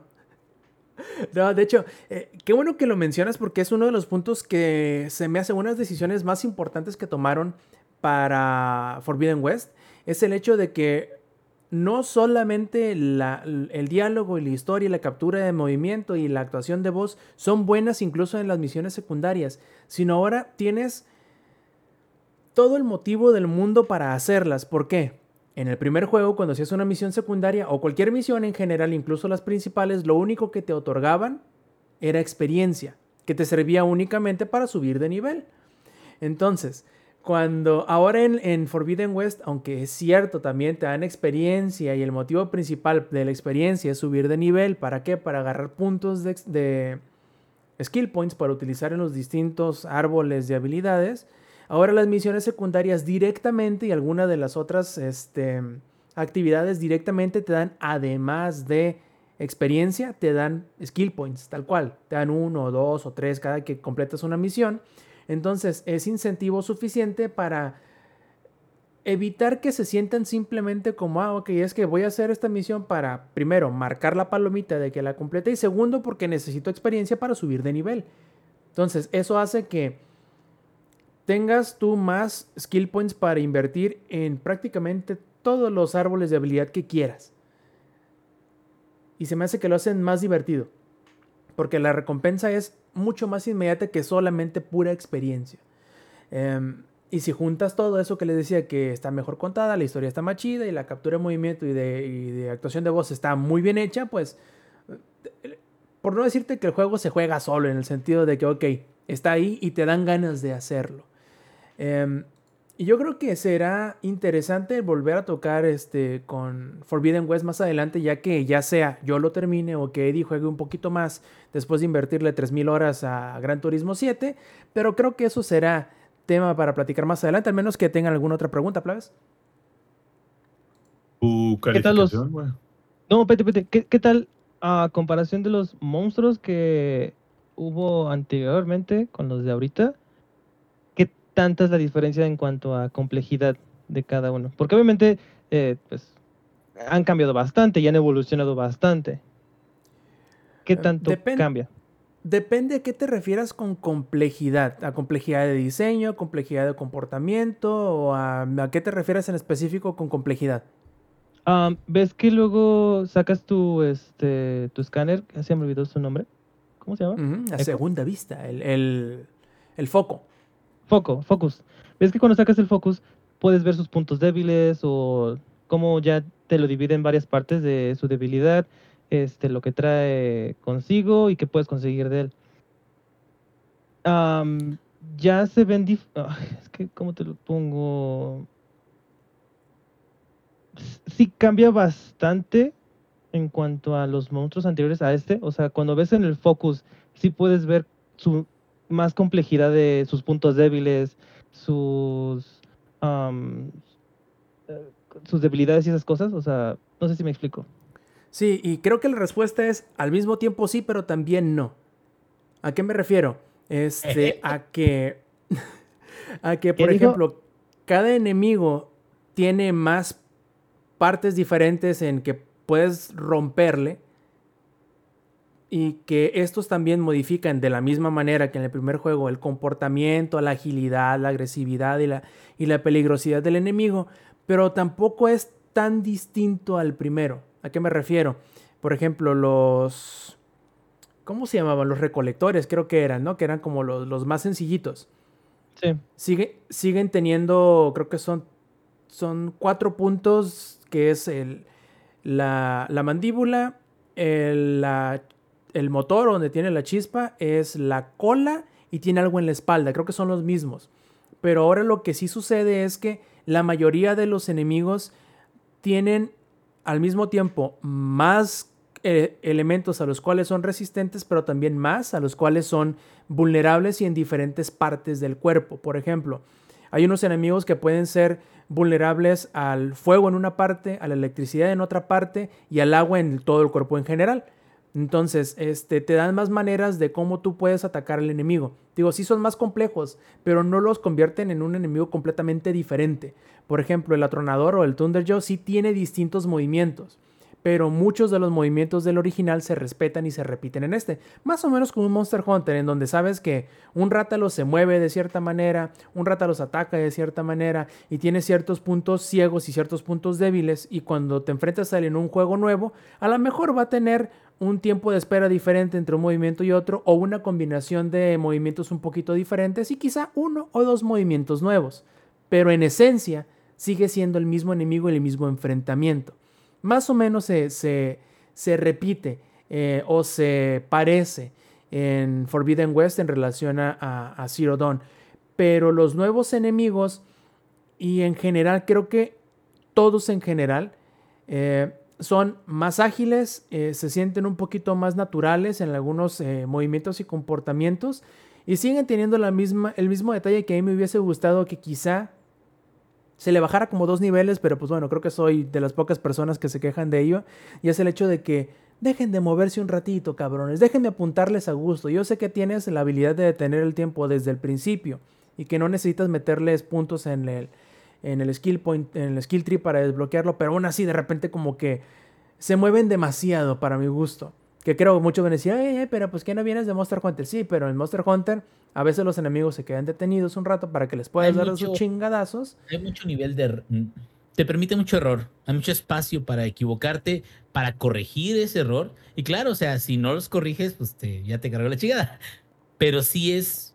Monster Hunter es, es agradable porque te permite aprender mientras vas atacando, mientras vas tratando de hacer la casa. Y hay veces que, por ejemplo, juegos, me imagino como el, Horizon, que no te dan tanto espacio, ¿no? Un poco, y también creo que cae en. Y no nada más el, el Forbidden West, sino también el Zero Dawn. Caen en el pecado de a veces ponerte enemigos muy grandes y como son enemigos que te atacan de cuerpo a cuerpo y tú principalmente atacas a larga distancia, es muy difícil desprendérteles. Y es muy difícil, por ejemplo, a veces cuando un atronador se te pone de, cerquita, eh, que te agarra tus, te da tus buenos chingadazos y te, te lesiona, porque te pueden infligir ahora lesiones que creo que no existían en el primer juego, en donde, fíjate qué chido. Imagínate un Thunderjaw que se te acerca y te pega un colazo y te deja 50 puntos de vida antes de matarte, ¿no? Te avientas tu, tu, tu hierba medicinal, recuperas de la totalidad de tu, de tu vitalidad, pero te pone una fractura. Y si te mueves, te empieza a consumir vida otra vez. Y la única forma en que te puedes este, recuperar es dejando pasar tiempo. Pero si tienes al atronador ahí a un ladito tuyo que te está persigue y persigue y persigue, que no te deja de perseguir, entonces tienes que modificar tu comportamiento para evitar, primero, que te acabes todos tus objetos de curación en, cinco, en menos de 2-3 minutos porque estás este, fracturada, pero al mismo tiempo tienes que moverte, que va a provocar que te baje vida y bla, bla, bla. Bueno, hay ciertas cosas que creo que de repente como que se les pasó la mano, pero quizá es simplemente que es mi primer atronador en este caso, mi queja es del primer enfrentamiento que tengo con uno de estos enemigos, este, y que tengo que acostumbrarme a ellos. Pero ya veremos, ya veremos. Como les digo, es algo interesante que veremos al, al próximo, a la próxima vez que platicamos de él. ¿Sapi? Preguntas para mi Rops. A ver. Uno, tu calificación, que no nos ha dado. ¿no? Ajá. Dos, es Game of the Year. Tres, es mejor que Red Dead Redemption 2. Ok, primero, calificación. Así como voy ahorita, como te digo, se me hace muy complicado que la historia vaya a bote, tumbarlo. a bote pronto, vaya. A bote pronto, te digo, a mí se me hace muy complicado que se vaya a, a caer demasiada la calificación. Dudo mucho que me lo vayan a mover más allá del 9. Dudo mucho que me lo vayan a bajar a- más allá del 9. Este juego del año, yo creo, al menos para mis muy particulares sensibilidades en cuanto al juego, yo creo que sí, eh, para mí al menos es un contendiente muy fuerte para el juego del año. Y es mejor que Red Dead Redemption. Creo que en ciertas partes sí, pero en muchas Dejando a un otras lado los no. gráficos. Sí, pero no, porque en gráficos yo creo que sí le pega sus chingadazos, aunque Ah, digo- el estilo gráfico es diferente. Y aparte de Red Dead Redemption 2 salió en 2017. Claro, claro, o sea, eh, tomando todo eso en cuenta. 18, güey, 18. Ah, Sí, 18. O sea, tomando en cuenta años. todo eso, tomando en cuenta todo eso, creo que comparte algunos pecados. Por ejemplo, inicia un poquito lento y se toma su tiempo, no lento, sino que se toma su tiempo para no no intimidarte con todo lo que se te había olvidado del juego y del mundo. Y eso hace que las primeras horas o la primera sección del juego pueda sentirse un poquito cansada porque de repente, y Eddie no me va a dejar mentir, hay ocasiones donde dices, ya cállense, déjenme jugar un rato chingada madre. Pero eso es normal con juegos que se enfocan en la narrativa y, por ejemplo, no decían lo mismo, bueno, quizá un poquito así, con Yakuza quizá, o con este Metal Gear, o con este Ah, Death pero- Stranding. eh, O sea, sí, pero Yakuza ya sabes de que es un drama. Eh, ¿No? Exactamente, o sea, e- es un mal necesario. Es un mal necesario porque es un juego que se enfoca o que tiene cierta, cierto hincapié en la historia, en la narrativa, en el mundo, etc. Claro que se van a tomar su tiempo en explicarte eh, la historia, dónde estás, qué vas a hacer, etcétera, etcétera. Pero a veces como que de repente se les pasa la mano en Y- donde... Y Red Dead Redemption. Ah, tomarse su tiempo, has dicho. Es que Red Dead Redemption hace lo mismo, ¿no? Pero de manera diferente. Por ejemplo, Zero Dawn, lo que, digo, Forbidden West, lo que me he dado cuenta es que estás en una parte, en una misión donde te explican algo, ¿no? Donde te están dando el contexto de lo que hiciste, las repercusiones de lo que hiciste y qué es lo que debes de hacer por consecuencia. Y termina ese cinema display y ya te dan el control de, de Aloy. Das tres pasos y Aloy dice, ah, sí, es que tengo que ir a fulana de tal parte. Lo acabo de escuchar hace 30 segundos, mija. Yo sé que no pongo atención a veces, pero pues oye, tampoco tienes que estármelo diciendo a No los 5 segundos de que lo escuché. dice. Sí, o sea, déjame apendejarme un rato, quizás sí es cierto, en donde, ok, tengo dos, tres minutos dando vuelta en una parte del, del- de un calabozo, por ejemplo, que no encuentro la salida. Ahí Aloy puede decir, ah, tengo que subir. Ah, ok, volteas para arriba y ves el punto que estabas fallando de encontrar y entonces sí te subes. No que llegas a esa parte de la parte anterior. Abres una puerta, ¿no? Abres una puerta y bajas Ya a un- luego. a un pocito y en cuanto bajas, tengo que subir. Claro que tienes que subir porque no hay más para dónde irte para abajo, mensa. Y obviamente yo me doy cuenta de eso. Creo que a lo mejor esas sugerencias fueron demasiado You rápidas. think I'm ahora- stupid? Sí, Y- sí te creen menso, creo- sobre y- todo y- despistado. Y, cre- y creo que el, el, el, el del ring es, es lo contrario. Porque lo Es que justo está- lo contrario es en estaba en esa- de los gameplays. Así de, agarra una pista y dice: Tienes que agarrar la llave de la puerta. Y volteas y es como de. ¿Cuál llave? "Verga, ¿Cuál llave? ¿Cuál puerta? Espérate. Ándale. Ahora, si es mejor o no, tío, creo que hace ciertas cosas mejor. Creo que no es tan pesado, primero, porque de repente sí como, como que Red Dead Redemption se, se empecina en ciertas cosas que quizá no tienen mucho sentido que se empecinen. Y no te las puedes saltar. Tienes que a huevo sufrirlo o a huevo disfrutarlo, dependiendo Porque de qué Red Dead lado estés. Redemption le valió madres. el- ellos dijeron: Vamos a diseñar el juego basado en la historia, no la Ajá. historia basada en el juego. Y este tiene como que un balance un poquito más en medio entre historia y juego. Eh, pero sí te voy a decir que es cierto en que creo que Red Dead hace un mejor, mejor trabajo de desarrollo de personajes tal cual.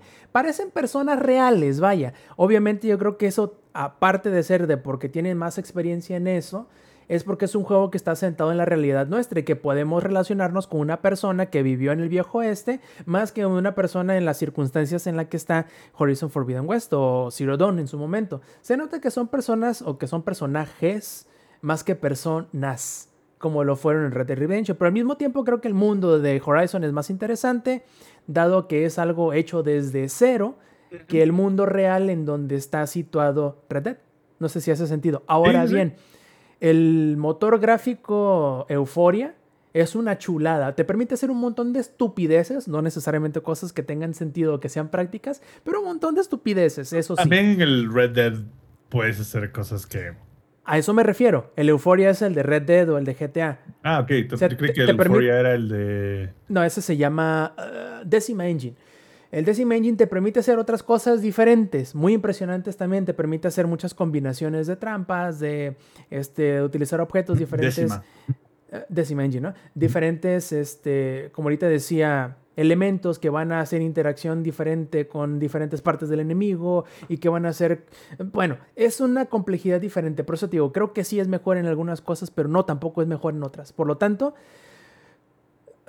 jueguen los dos, o sea, se puede, ¿no? Por lo, por lo tanto, no tenemos un nuevo rey. Por desgracia no, porque creo que se vale que a las personas que les vaya a gustar uno no les vaya a gustar el otro y al revés también. Se vale, se vale no, no gustarte los dos también. O los dos que puede que te gusten por razones diferentes. La, la pre- la pregunta va para nuestros audio escuchas y video escuchas. Porque Ajá. estuvieron muchos comentarios en Twitter diciendo que, que era así como de no, no, no, es que Horizon Forbidden West no tiene ni competencia contra cualquier otro juego que haya existido y Red Dead Redemption va, le limpia la caca a los caballos y de regreso. No, salió como la niña, ah, chingo mi madre entonces. Ah, chingo mi madre. Como que se le. apa- apa- Aparte, me da risa porque había gente que decía, güey, es que se ve muchísimo mejor Forbidden West que, que Red Dead Redemption. Es como de, güey. o sea, no mames, es cuatro obvio. ¿no? años, güey. O sea, a ver, pasaron cuatro años de un juego que aparte fue diseñado para la generación pasada. Es como si me sales y me dices, es que se ve mejor Forbidden West que Zero Dawn. Puta, güey, no, pues era el mínimo, güey, ¿no? Así. Y el sol calienta, ¿no? O sea, no mames. Sí, exacto. No, no, pero qué bueno. Me, me- ahora sí que se, se lleva la, la- la manita y el aplauso. No sé si lo escuché, pero Lo, se lo lleva que la sí te puedo, lo que sí te puedo decir que se nota y no tardas mucho en darte cuenta es que en cuanto a historia, no sé si va a tener sentido, pero así lo sentí yo. En cuanto a historia eh, o trama, construcción de mundo, etcétera, es mucho más denso Horizon, en general. Los dos son más densos. ¿Por qué? Porque tienen más cosas que explicarte, porque son cosas diferentes no propias al mundo de nosotros. Entonces, Es como Mass Effect 1. El códice de Mass Effect 1 es, y aquí el Inge no me dejará mentir, es increíblemente denso, güey.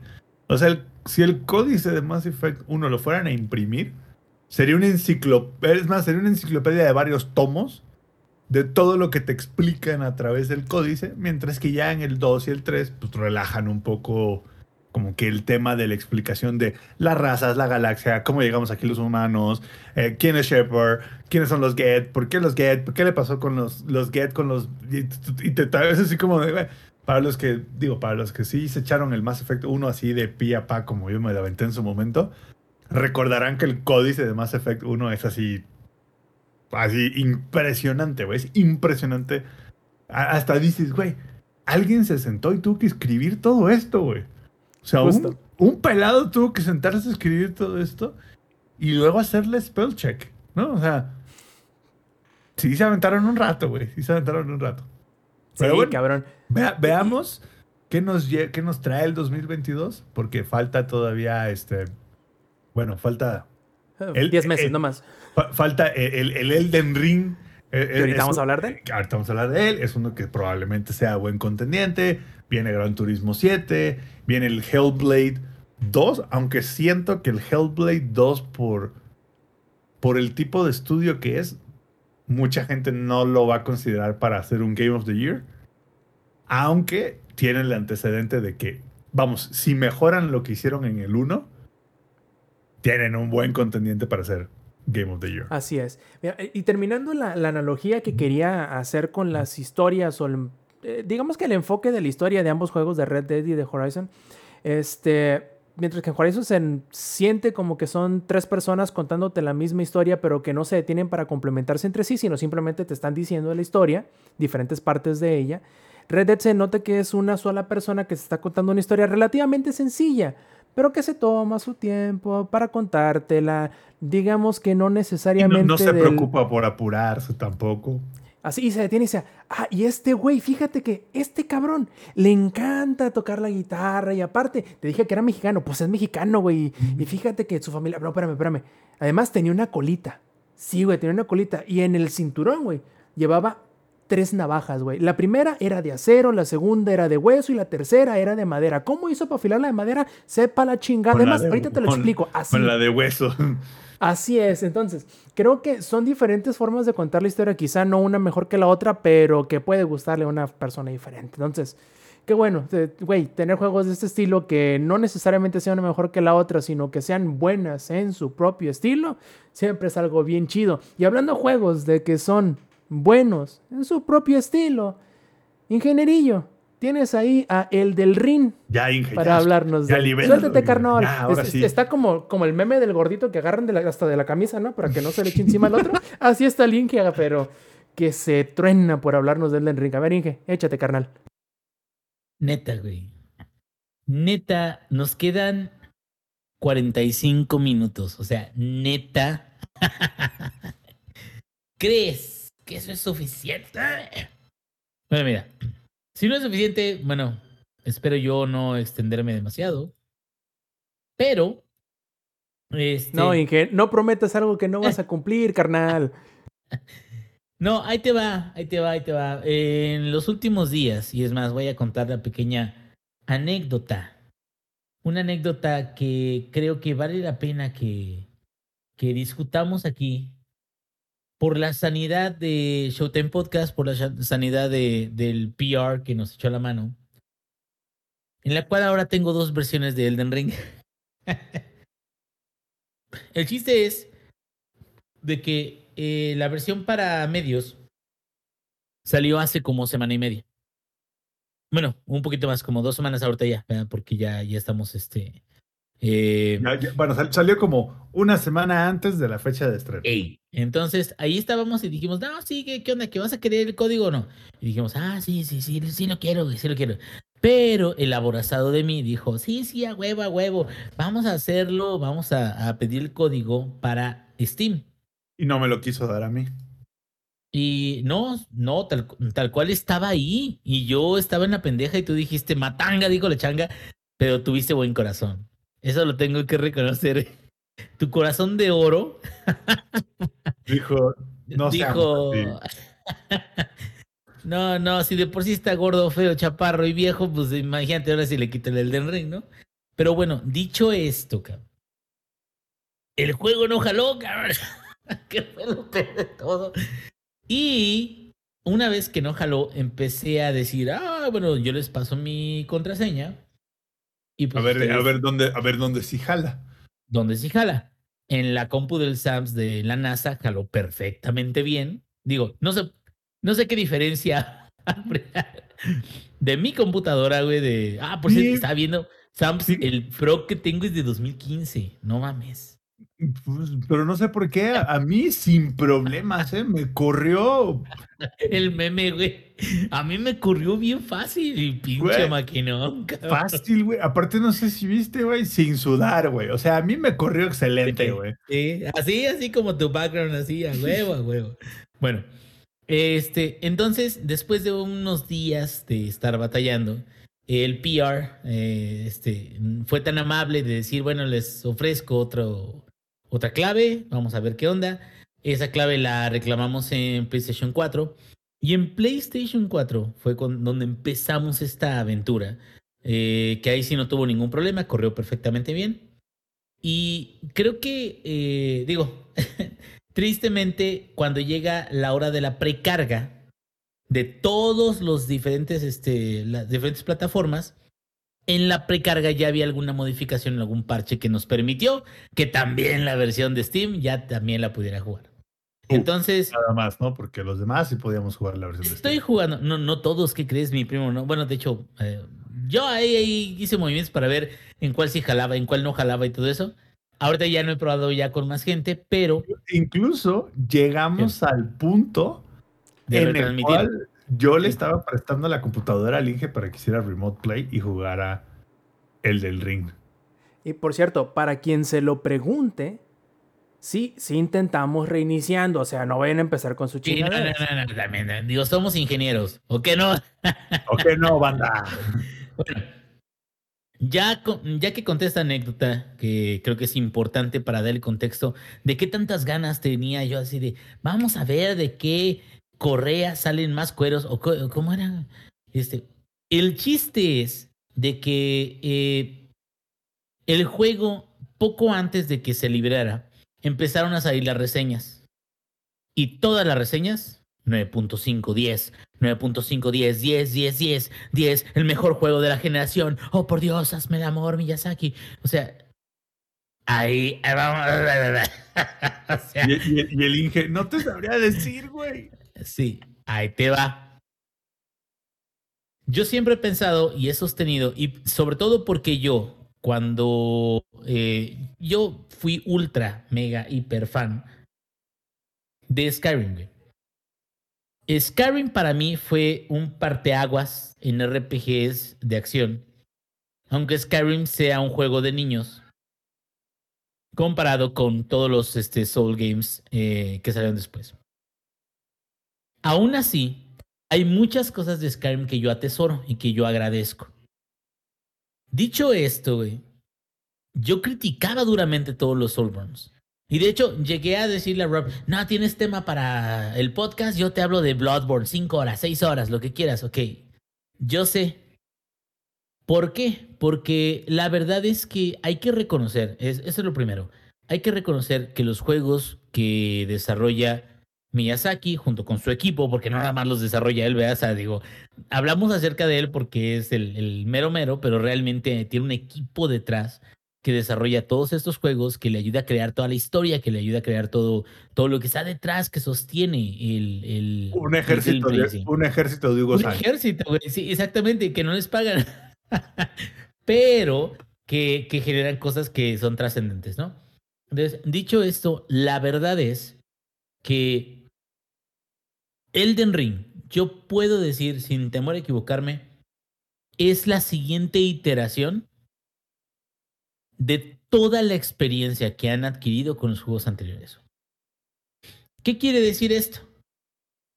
Yo, yo considero este juego hasta ahorita, creo que es extremadamente bueno en lo que hace. Creo que es muy interesante. Pero al final de cuentas, creo que también no es exactamente un juego para todos. Yo empecé a jugar en 2019 Bloodborne. Yo no había jugado ningún juego de Soulsborne. Ningún juego de, de From Software. Juego so- este Bloodborne. Lo termino, me quedo, ah, cabrón, sí está chingón. Y luego la historia está buena. Me voy a Dark, Souls 3. Dark Souls 3 lo termino. Ah, mira, está chingón, lo que quieras. Me voy a Sekiro. Sekiro, ah, güey, sí está chingón. Pero si se fijan, la forma en la que yo fui abarcando eso me preparó, se podría decir, para lo que ya venía en Elden Ring. Entonces, creo yo de que si hago la, la, la declaración de que yo puedo disfrutar más de este juego porque yo ya jugué otros juegos parecidos, no es una mentira. La verdad es de que hay mucha gente, mucha gente me refiero, no sé cuántos lo hayan comprado, pero hay mucha gente que se va con la finta de, este es un juego popular ahorita y todo el mundo dice que es muy chingón, yo no sé absolutamente nada de eso, déjalo compro. Y se van a encontrar con algo que no les guste. Bueno, es que no investigaron más de cinco minutos para comprar el juego. Pinches pudientes, por cierto. Que, me quedo.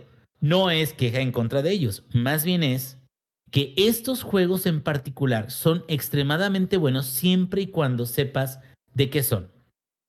¿Y de qué son? Pues es que no son de re que son. Son juegos donde tú tienes que invertir tu tiempo, tienes que invertir Ahora sí de que tu capacidad de reaccionar, de aprender tu clase, de aprender tus armas, de aprender tus movimientos, de aprenderte las acciones de los enemigos, de aprender diferentes enemigos a través de todo el mapa, para poder sacar un arma que está ligeramente mejor que la tuya. que eso me remonta a mí, para aquellos que no lo hayan hecho antes, me remonta mucho. ¿Se acuerdan? Por cierto, si, si lo llegaron a hacer, había un juego de mesa de calabozos y dragones, no es pen and paper. Había un juego de mesa viejísimo, que por cierto ya no es popular. Todavía lo puedes encontrar en Amazon, creo. Pero era un juego donde te dan un héroe y te dan un mapa que tiene mazmorras, las mazmorras están marcadas por nivel. Y en, tal cual el juego era así de condados y todo, tienes que tratar de ir matando pues todo lo que hay en el mapa. Pero no te podías ir una mazmorra de alto nivel luego, luego, cabrón. Y esto es lo mismo acá con este tipo de RPGs. Son RPGs o este, juegos de rol, de acción, donde tú tienes que ir construyendo tu personaje. Tú tienes que tal cual ir encontrando armas, encontrando cosas que te hagan mejorar, dedicándote, invirtiendo tiempo en conocer al enemigo, conocer sus ataques, conocer la forma en la que pelean. Y mucha gente el día de hoy ya no está dispuesta a eso. Y no, es no hay nada en contra de esas personas porque el tiempo lo tenemos contado todos. Hay algunas personas, fíjate, pobrecitas, güey. Hay algunas personas que saliendo de su trabajo, güey, tienen que esperar cerca de una hora porque hay una pipa que está llenando oxígeno, güey. en su chamba, güey. O sea, dime si no es una mentada de madre eso, güey. O sea, que no puedan ellos salir de su trabajo. La CNDH debería investigar eso, güey. Pero bueno, eh, regresando, regresando, regresando al tema en el que vamos. Ya hablamos acerca de este, ay, qué bonito, sí, o sea, hay gente que no le va a gustar, hay gente que sí le va a gustar y todo eso. Bueno, ahora, ya hablando del juego, porque también nos podemos tardar mucho porque alguien, alguien no nos dio suficiente tiempo como para poder hablar acerca de todas las cosas que representa este juego. Bueno, yo creo que sí hay algo muy importante en lo cual nosotros decimos, aquellos que pueden disfrutar de este juego es porque ya, ya saben de dónde viene, ya saben de qué se trata Dudo mucho que alguien que no conozca nada de la franquicia venga, empiece este juego y que diga, ah, qué chingón. Sí, sí, sí, es el juego que yo necesito, que yo quiero. ¿Por qué? Porque tienes que saber de antemano de que hay... Eh, tiene formas de gameplay en la cual la muerte es muy recurrente, la pérdida de, de, de avance o de progreso es posible en muchas ocasiones que, que muchos de tus errores a la hora de manejar a tu personaje se cobran inmediatamente, o sea, eh, te cuestan bastante. Pero la satisfacción de llegar y derrotar a un enemigo que antes no podías hacerlo es algo que solamente se genera con ese tipo de gameplay. Y es algo también similar a lo que pasa con Nier Automata. Dice Rob Sainz, yo también, Rob. Igual que tú, y va a decir Rob, qué vergas. ¿Ahora qué va a decir este pendejo? Yo también, igualito que tú, así, así, así, así como tú, así, así, así. Yo, Nier Automata es un juego que de alguna forma voy a seguir pensando en él durante mucho tiempo. ¿Por qué? Porque la forma en la que entrega su final y en la que te hace tomar una decisión y en la que te das cuenta realmente de, de la trascendencia de una decisión que si te pones a pensar bien, no es trascendente. Pero para ti que lo jugaste sí lo es.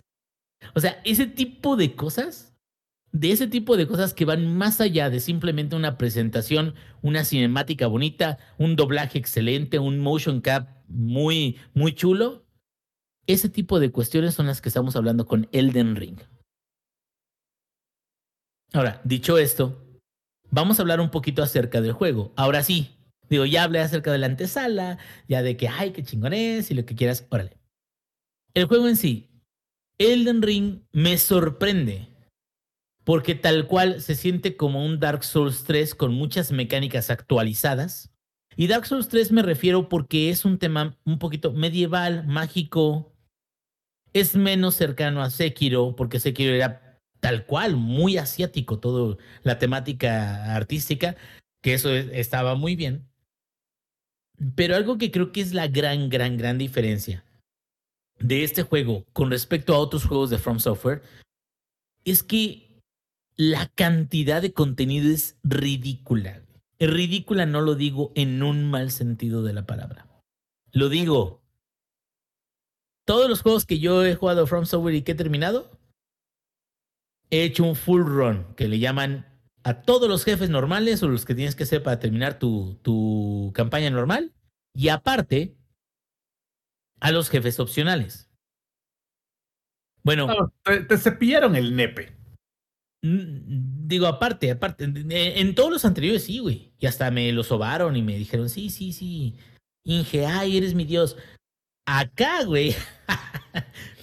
por la gran variedad de jefes, por la gran variedad de jefes principales y opcionales, un full run de Elden Ring, no mames, de, de jodido te va a tomar de 40 a 60 horas si eres un super pro que no se muere bien seguido, güey. Y Ah, yo lo estoy podría hablando. acabar en 35. Pe- y- eh, te quiero ver. te quiero ver, cabrón. Pero para lo que voy es esto. A lo que voy es ¿Cuánto esto. quieres apostar, güey? A lo que voy es esto. Es que a, a lo que voy es esto, Sams. Tiene tanto contenido que ahí ve una pequeña queja. Que hasta repite cierto contenido. ¿Por qué? Hay algunos jefes que son similares o son variaciones de otros jefes. Esto, ¿qué quiere decir? Pues bueno, tal cual es como un Ubisoft, pero chiquito. ¿Sí? Es como de, tienes un, un- una fortaleza, un settlement, algo, te doy otra igualita o muy parecida y también la tienes que liberar. Acá es, tienes un jefe que es una úlcera de un árbol que es como un gusano, te lo pongo en una parte en un castillo y te lo pongo otra parte en una cueva. Te dan cosas distintas o cosas similares, pero a la vez sí se nota de que en el afán de querer hacer las cosas tan grandes, pues bueno, también no puedes pretender de que cada una sea única, ¿sí? Eso es normal, o sea, pasa en todos los juegos que tratan de ser muy grandes o tratan de tener muchas eh, este, experiencias para el, para el usuario final. Dicho esto, las peleas principales, o al menos las más fuertes, esas están hechas a detalle, güey. Es así de plano, no se copian una a otra. Ahorita he, he peleado contra este eh, Godric, he peleado contra Margit. A Margit lo he matado tres veces, güey. Eh, tienes diferentes habilidades, herramientas, eh, armas. Eh, la clase inicial tal cual, la clase inicial nada más es un, un, un punto principal donde vas a empezar a crecer, pero puedes crecer como se te dé la pinche gana, cabrón. Nada más es más eficiente crecer sabiendo hacia dónde vas a jalar, ¿verdad? Si es para un personaje que va a ser de fe, un personaje que va a ser de arcano, bueno, en este caso no le llaman arcano, que es ah, astrólogo o de, o de inteligencia, un personaje que va a ser de destreza, uno este, combinado, destreza con, con fuerza, etcétera, etcétera. Entonces, creo yo, la verdad, todo este tipo de, de, de personalización en, en- tus eh, aventuras de, de hacia dónde quieres ir, puede ser un mago que utilice un mandoble grandísimo, puede ser un profeta de fe que utilice eh, dagas, que utilice un, un arco, o sea, mm, tal cual, eso es el RPG, eso es el juego de rol. Eso es lo que a pesar de que el juego tiene muchísimas experiencias y es mucho, muy grande, el juego en sí te permite volver a jugar esas experiencias desde una perspectiva distinta gracias a todo lo que deja ser con los personajes. ¿Sí? Y en eso radica el éxito que tiene. Sí, la dificultad es bastante, la dificultad es a veces no perdona y a veces es fastidiosa cuando quieres llegar a algún lugar y no tienes capacidad para llegar a ese lugar. Pero dicho esto, fuera de ello, también es algo manejable. Y eso es algo que mucha gente no entiende de los, de los juegos de, de From Software o de los juegos de tipo Soulsborne. Los juegos no son imposibles, ninguno. Es, es en serio, ningún juego de, de, de, From Software es un juego que digas de plano, esto es imposible, güey. Solo hay que agarrarle la onda. Exactamente, y hay que tener un, paciencia, güey. Tienen un truco. El truco es que tú aprendas a moverte y aprendas al enemigo. Nada más, güey. Es, es tan, tan, simple como eso. Yo acabo de platinar el Bloodborne, güey. Y yo no me considero un güey que suba a diamante en Halo, güey. Eso sí son huevos, la neta. O sea, el estar en diamante en Halo es alguien que tiene capacidad de reacción, capacidad de toma de decisiones en la partida, de ayudar a la gente que tiene. O sea, yo no lo tengo eso, güey. La neta, yo no lo tengo para nada.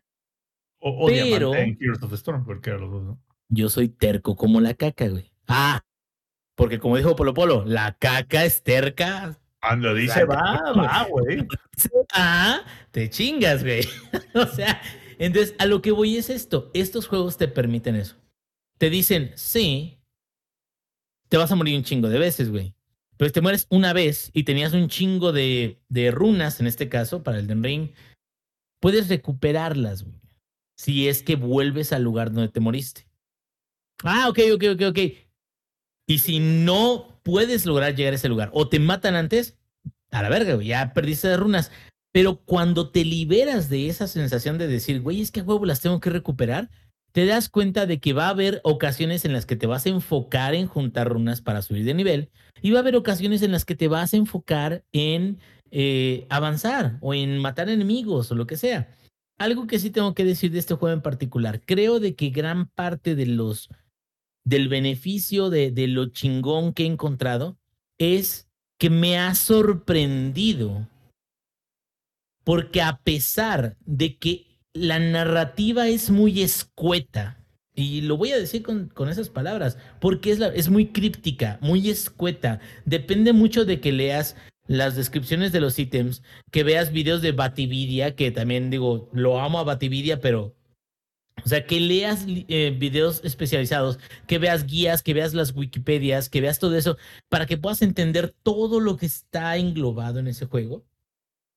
A pesar de eso, sí, sí considero de que hay juegos muy superiores en cuanto a la forma en la que cuentan la historia. Y creo que uno de los juegos que mejor cuenta su historia sin tomar en consideración el gameplay, y lo, lo habíamos hablado, Sams, en este mismo podcast, es Red Dead Redemption 2. Dice Rob, te pueden decir, tiene tres navajitas, una de hueso, una de acero, una pero lo cuenta bien. O sea. Porque escribieron una historia y luego adaptaron un juego, una historia. Y no necesitas imaginarte lo que te dicen. Eso es una buena narrativa. Acá la narrativa es muy eh, breve, porque sí existe narrativa, o sea, sí existen eh, personajes que te hablan acerca de lo que está sucediendo, lo que sucedió, de sus propias historias, pero es muy corta, muy limitada. Sin embargo, si te pones a pensar, güey, pinche Miyazaki, güey, o sea, es un genio el hijo de su pinche madre.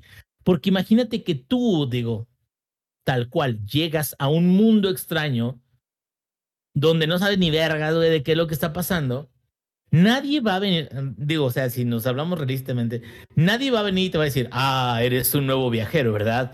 Déjame y te cuento todas las historietes que están pasando aquí, o la razón por la que vienes. Eh, Inge, eres un nuevo viajero. Aquí está la guía de Treat Advisor para esta región.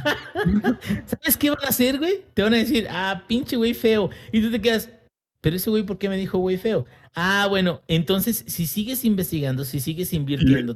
Y, y, eso si no llegas a, una, a una, colonia acá medio chacal, güey. Y acá siempre hay colonias chacales. Aquí ahí te va cuál es el detalle, güey. Eso es un arma de doble filo porque si el, la recompensa de investigar la historia no es lo suficientemente buena, falla. Ahora ahí te va la recompensa de investigar la historia de todos los juegos de From Software, de este también, de Elden Ring, vale la pena, vale la pena lo suficiente como para que pases, bueno, como para que aceptes, no, no tienes que pasar por alto nada, como para que aceptes de que la narrativa no va a ser de una forma tradicional, de que tú vas a tener que investigar o vas a tener que ver. Y hay algo muy importante en todo esto y creo que es parte de lo que le da su característica de que pueda ser el juego del año, güey. Que pueda ser, digo, porque también no sé los jueces qué vergas piensan, pero que pueda ser es que ese es un juego súper popular, güey. Me sorprende, la neta. Me sorprende porque en mi Steam, ahí está mi güey. En mi Steam, llegué a ver ocho personas jugando Elden Ring, güey. En estreno. Y quiero que sepas que hay estrenos y a veces veo dos personas, tres personas jugando el título de estreno. No, acá ocho personas, un buen rato, jugando Elden Ring. Ey, es el juego más jugado de Steam right now. Y ahorita es el juego más jugado y lo que quieras y te quedas, güey, o sea, ¿qué pedo? ¿Por qué tanto? Ahí, les va para que se den una idea. Current players, Elden Ring tiene 657 mil en Steam, Los Ark tiene 545 y Dota, 2 tiene, y Dota 2 tiene 279. Y a, lo que voy es esto, ahí te va. Aquí se están llenando de billete y no mamadas. Aquí se genera, güey, pero se lo ganaron a pulso. La neta, te voy a decir por qué. Eh, creo que el plus, lo que yo admiro muchísimo, fuera de que cada una de las experiencias que, que puedes encontrarte, a lo mejor si sean buenas o sean medias escuetas, o sea, lo que sea, el plus que muy pocos juegos ahora pueden alcanzar a brindarte es tengo varios juegos de WhatsApp, eh, varios grupos de WhatsApp donde hay compañeros que están jugando el juego.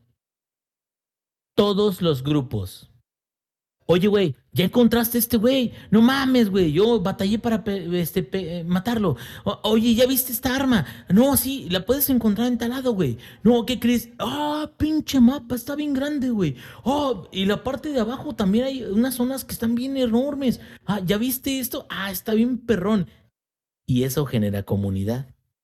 Eso genera interacción. Eso genera emoción en las personas que están jugando el título. Eso genera algo que no cualquier juego logra. Es algo que generó Halo Infinite, pero no tan grande. Y lo tenemos que reconocer. Halo Infinite, yo estaba hablando con Zampi, con Lex. No, ya viste esta pelea, esta, esta pelea está chingona y todo eso. Acá hay decenas de cosas que uno puede estar teniendo, peleando, buscando, que otras personas no pueden ni conocer. Entonces, creo que ahí está el valor agregado.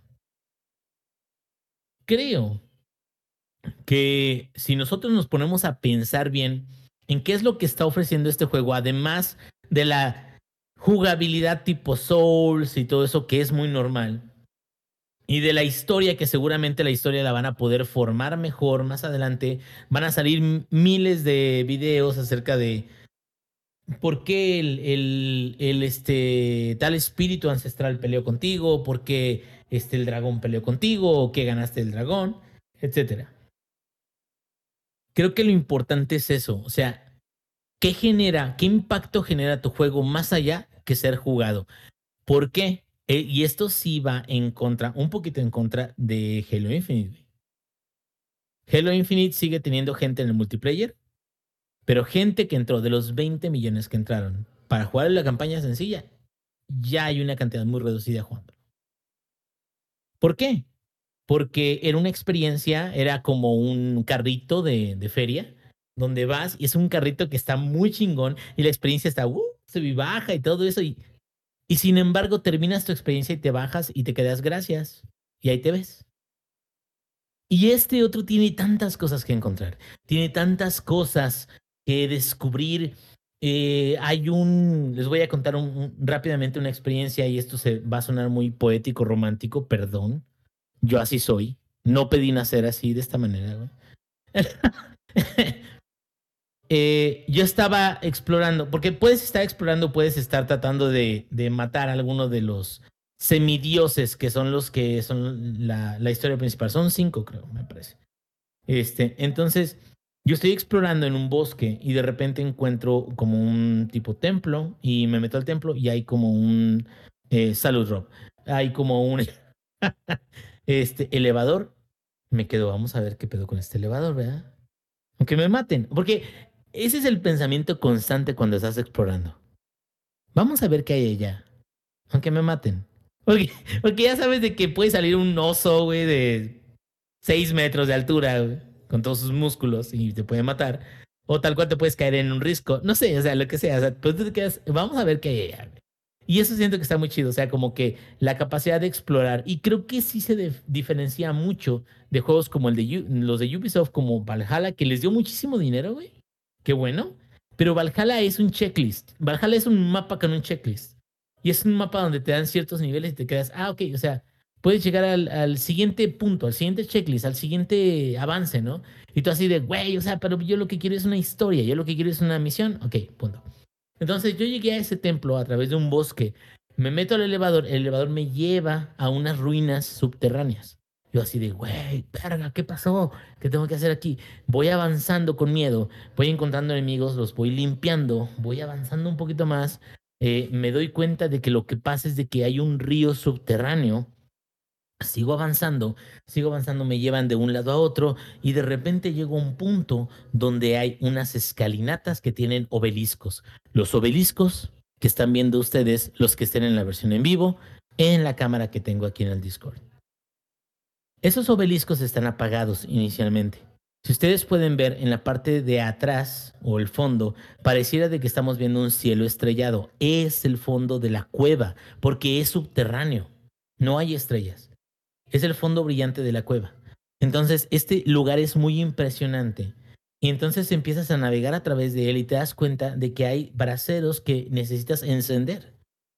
Los enciendes uno a uno y en esta zona en particular tienes que encender ocho braseros. Cuando enciendes los ocho braseros, te das cuenta de que cuando subes las escalinatas había una bestia que es como un venado tal cual, pero es la carcasa de la bestia. Es un venado que está en descomposición, es un cadáver de venado. Cuando enciendes todos los braseros, ese cadáver empieza a brillar con, un, con una intensidad media verde, luminosa, y llegas y puedes interactuar con ese venado tal cual. Interactúas con esa bestia y cuando interactúas con esa bestia, te lleva eso a una arena donde vas a pelear en contra de un jefe. Y el jefe es la bestia tal cual como cadáver tratando de pelear contigo. Y no tiene movimientos extremadamente difíciles, no es tan difícil de, de derrotar.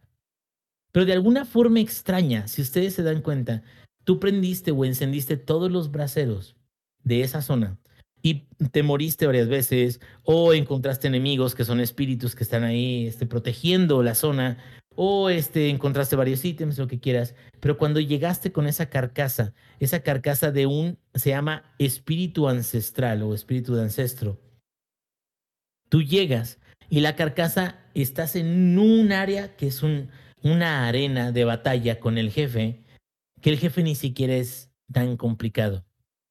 Entonces estamos hablando que hiciste todo lo que hiciste para poder darle una última batalla a ese espíritu ancestral, que era un, un venado que tenía bríos y que tenía forma de, de defenderse y de pelear y que le diste una última batalla gloriosa para poder cerrar el ciclo de algo que a lo mejor le faltó. Esto ya es parte mía, es de mi cuchara, lo que quieras, pero si te fijas son historias que puedes conseguir gracias a las experiencias que te permite el juego. ¿Sí? ¿Qué otro tipo de juegos te lo tienen que explicar y te lo tienen que decir parte a parte y tiene que haber un gordo ahí barbón que te diga, lo que pasa es que el, el espíritu ancestral, él quería una última pelea. Joder. Y tú así de, güey, ok, ok, gracias. Pero ¿Era esto Troy Baker, tío? eh, eh, Troy Baker, tío. pero, pero lo que voy es esto.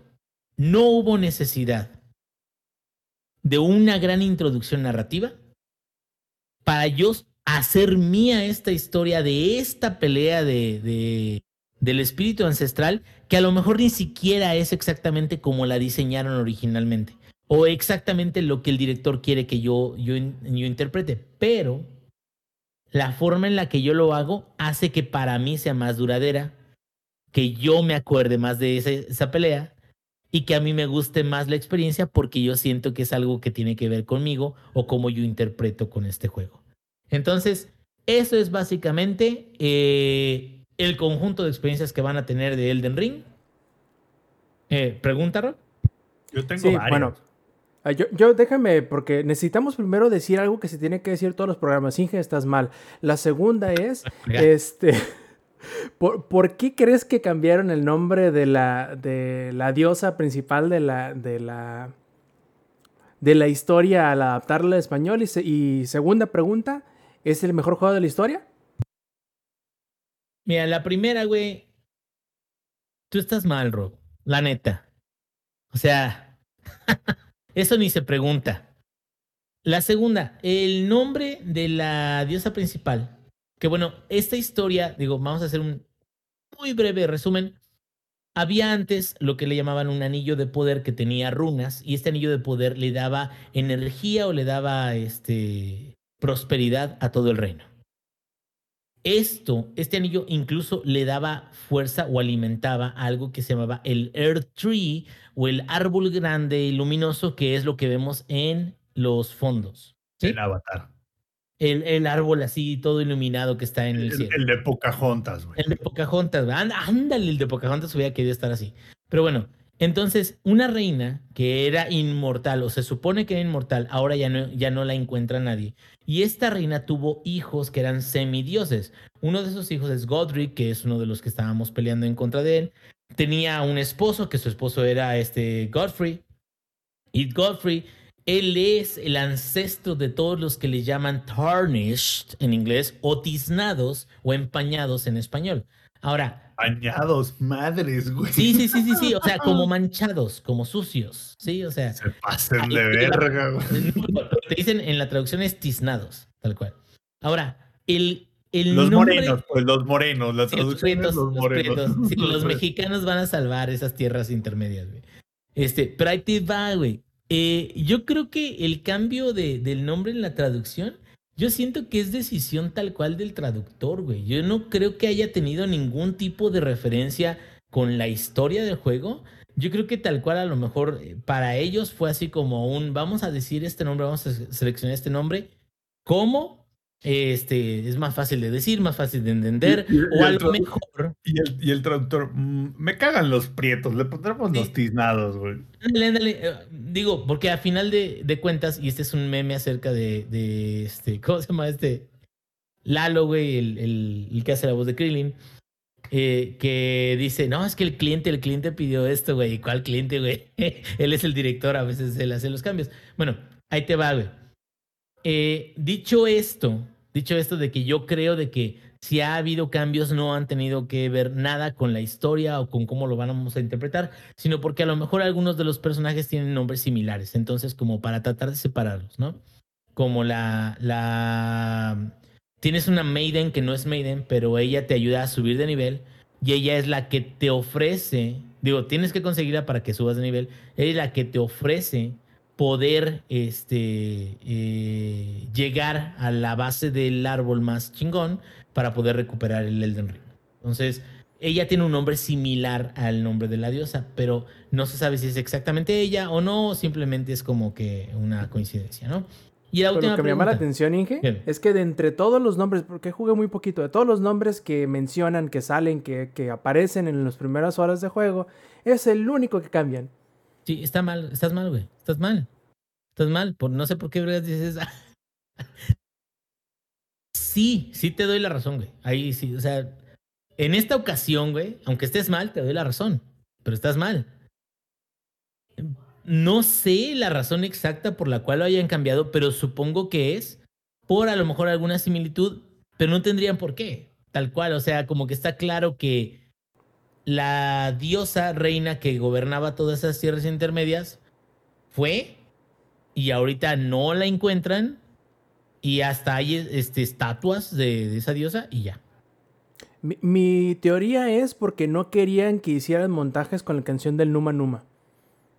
Se me hace que no estás tan equivocado. Pero bueno, bueno, yendo a la última pregunta.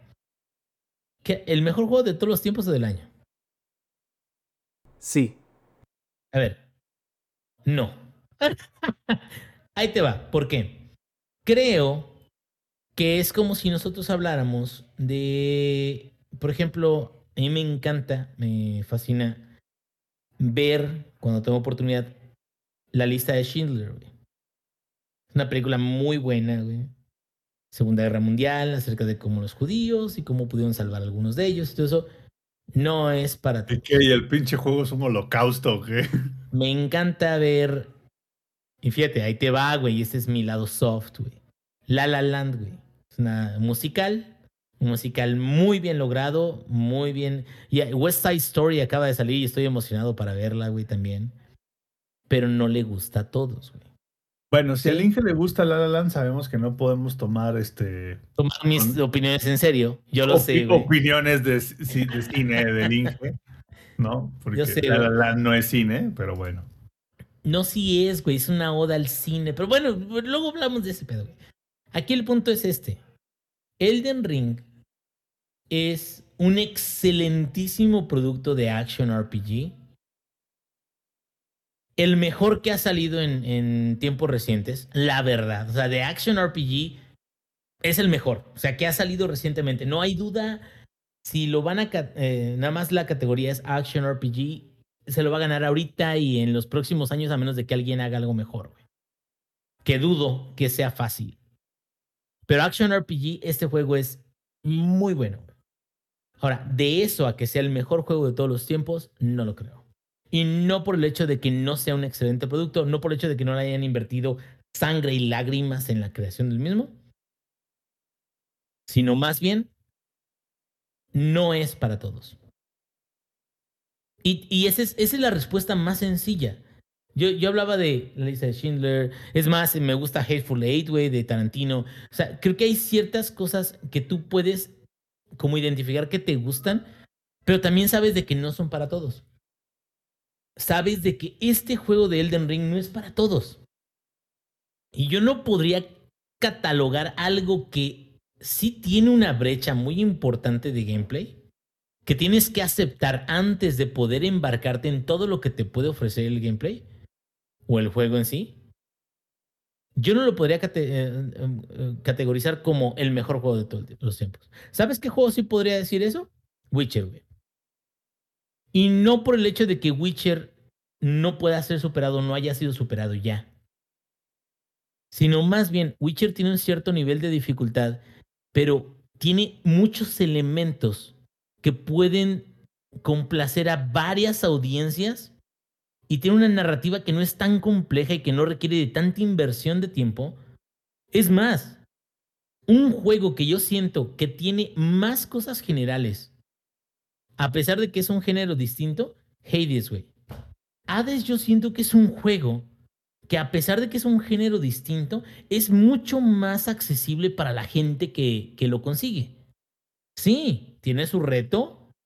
Llegar hasta Hades y matarlo no es sencillo, pero va construyendo encima de sí y tiene muchísima música y elementos y cuestiones que te hacen ver como que es un producto que es para muchísima gente y que muchísima gente puede considerarlo como que es algo bueno. Elden Ring, para aquellos que no estén dispuestos a entregar gran parte de, de su tiempo, a invertir en crecer a su personaje, en levelear a su personaje hasta que puedan avanzar en los retos más grandes, el Ring yo creo de que no necesariamente se puede considerar como el mejor juego de todos los tiempos. Se puede considerar como el mejor action RPG que tenemos actualmente, eso sí. No hay otro. Ah, ahorita en este momento no hay otro action RPG que haga todo lo que hace Elden Ring. Y sí, será Ni con el- un ni nivel de dificultad más ni el, cabrón. For- ni el Forbidden West. Güey, es que son diferentes. Y sí, tú te puedes quedar. Forbidden West es más tradicional. Es un open world más tradicional y más de checklist. Que no es al punto de Valhalla en Assassin's Creed. Y que seguramente hay experiencias que están programadas para que sean así de que cuando te las encuentres, ay, mira qué chingón. Y no, digo, yo en particular no he jugado Forbidden West, yo sé que Rob lo ha jugado y que ha jugado Elden Ring y todo eso.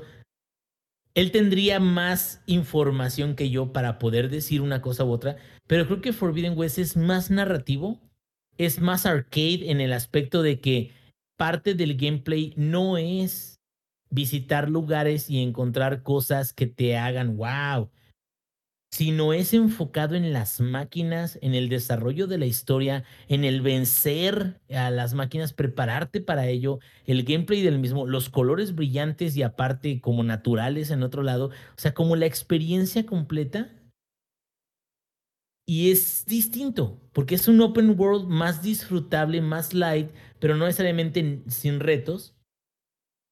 Pero es una es una situación donde creo que, por ejemplo, si comparamos el lore o el conocimiento o la historia de Forbidden West en contra de la historia, güey, de, de Elden Ring, te vas a encontrar con que Forbidden West, a pesar de que tiene una gran cantidad de información y de historia, si los pones de un lado a otro, Forbidden West es un panfleto y Elden Ring es una Biblia, güey no porque sea eso mejor que otro, sino más bien la historia está muy respaldada en cada una de las zonas y a lo mejor es críptica, pero es algo que te empuja o que impulsa a la gente, que la comunidad misma, a seguir eh, tratando de buscar la forma de, de descubrir el juego. Y creo que eso es algo muy importante que tenemos que tomar en cuenta, que Forbidden West ha sido muy disfrutado por la gente que tiene PlayStation 5 y todo eso,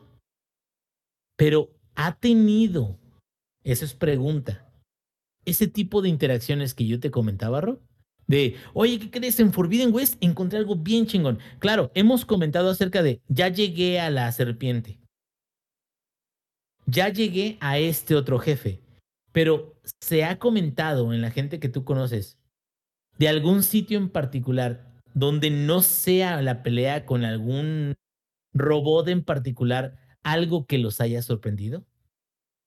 ¿Como una experiencia, algo así? Creo que es una comparación muy injusta porque no existe nada igual. Es como preguntarte yo algo intrínseco de Forbidden West. No, lo entiendo, lo entiendo. O sea, yo, yo por eso no compararía exactamente uno y otro porque son cosas distintas. Y creo de que también algo que tú busques en Forbidden West no te lo va a entregar Elden Ring, güey. O sea, también no, no podemos pretender como que Elden Ring va a ser ya el reset de todos los action RPGs y open world, porque no lo va a hacer. Es más, Elden Ring es como un Dark Souls 3 con mecánicas mejoradas, con un mapa grandísimo.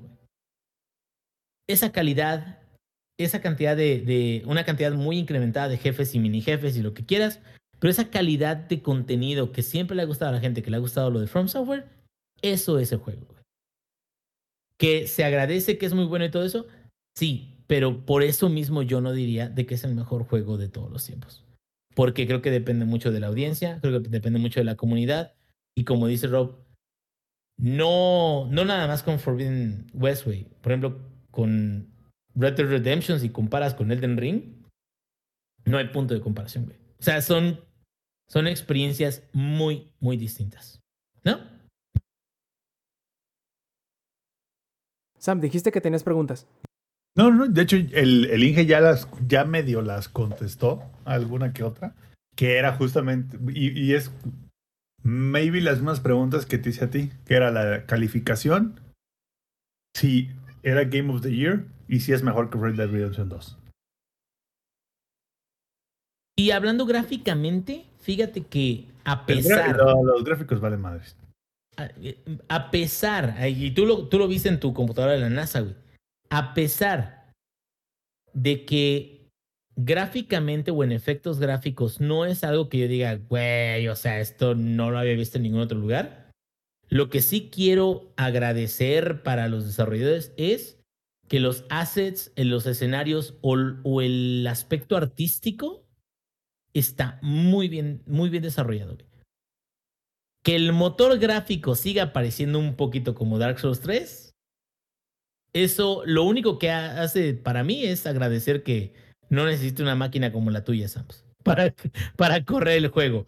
Pero el No aspecto necesitas, gráfico, ahorita pero no. pero deberías. Ahorita no, sí, ya sé, ya sé. Voy a, voy a rentar a mis hijos o algo, no sé. Voy, voy, a, A voy a ver, a empezar a, limpiar parabrisas en las esquinas a ver si me... A vender picafresas. Ya sé, pero aquí el punto es este, güey. Gráficamente, y que es- ese tema no lo habíamos tocado. Gráficamente, creo que podríamos decir que Dark Souls 3, con otro aspecto o otro, otro, otra dirección artística, es muy cercano a lo que tenemos aquí, nada más que el mundo es más grande. Y no es malo, ¿eh? Para nada. O sea, Dark Souls 3, tú lo ves y en cada una de las áreas, situaciones en donde estés, está muy bien definido, muy, muy chingado, muy detallado cada una de las zonas. Ok, sí. Pero este es más grande, este tiene todo detallado, todo chingón y todo eso, pero no se ve mucho más chingón. Creo que ahí sí se lo lleva de cada, por ejemplo, For- Forbidden West. Ahí sí Forbidden West es un deleite visual. Los colores, los, las máquinas, o sea, no se puede comparar. Eh, Ahí sí de, creo que gráficamente este no es el fuerte de este juego. güey. Pero aún así, cuando artísticamente está muy mamón, está muy chingón. Pero ¿y la calificación, pues? Lo que estamos esperando. No, yo, para mí, para mí, para mí, calificación de 0 a 10. No, yo creo que 9.5, güey. No le doy el 10 porque solo 10 es perfecto. Ah. y Dios es el Witcher. No, no, Pero, no, no. pero mejor No, no. West. No, no, ni siquiera, ni siquiera, ni siquiera Witcher creo que es como que perfecto, perfecto para un 10. Yo sí diría un 9, 9, 5, pero ¿sabes qué? Esta experiencia puede bajar hasta un 7 si no te gusta el tipo de juego. Es neta. O sea, creo que tienes que aceptar de antemano que es un juego que te va a castigar, que es un juego que vas a tener que invertirle para poderlo disfrutar completo. Y si no, es algo que a pesar de que todo el mundo diga que es lo mejor del mundo, para ti puede resultar una experiencia no tan agradable. Perfectísimo. Bueno, entonces, muchachos, si no hay nada más, creo que nos vamos a ir despidiendo. Pero antes de despedirnos, pasamos a los saludos. Sapi, ¿cuáles son tus saludos esta noche? Alex, que no pudo acompañarnos el día de hoy para terminar, ahora sí que para que le hicieran el 2 al, 2 contra 1 ahí al Elden Ring, los dos de rodillas, ¿no? Así, los dos cromándole el rifle al Elden Ring. Y este, y bueno, y también a saludos a los que estuvieron en el chat, los que estuvieron en vivo, los que estuvieron en, eh, los que nos van a escuchar en la versión grabada, vengan al chat, digo, a la versión en vivo, porque se están perdiendo, güey, de mis grandiosos backgrounds durante el podcast, güey.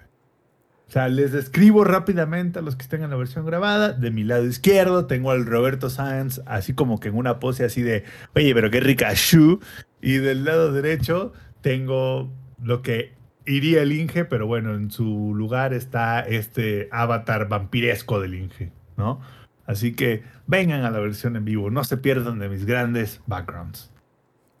Perfectísimo. Eddie, ¿cuáles son tus saludos esta noche? Se durmió el Eddie. Vamos a ver si no. ¡Eddie! Ya lo saltaron. Bueno, bueno, mientras el ingeniero, ¿cuáles son tus saludos esta noche? Sí, un saludote enorme, enorme, enorme a alguien que es súper fan y que, y que yo deseo de que tenga el juego en sus manos tan pronto como sea posible. A mi primo Lick Dalore o este, mi primo Daniel y su esposa acaban de tener ya a su papita, a su bebé y ya está en sus manos.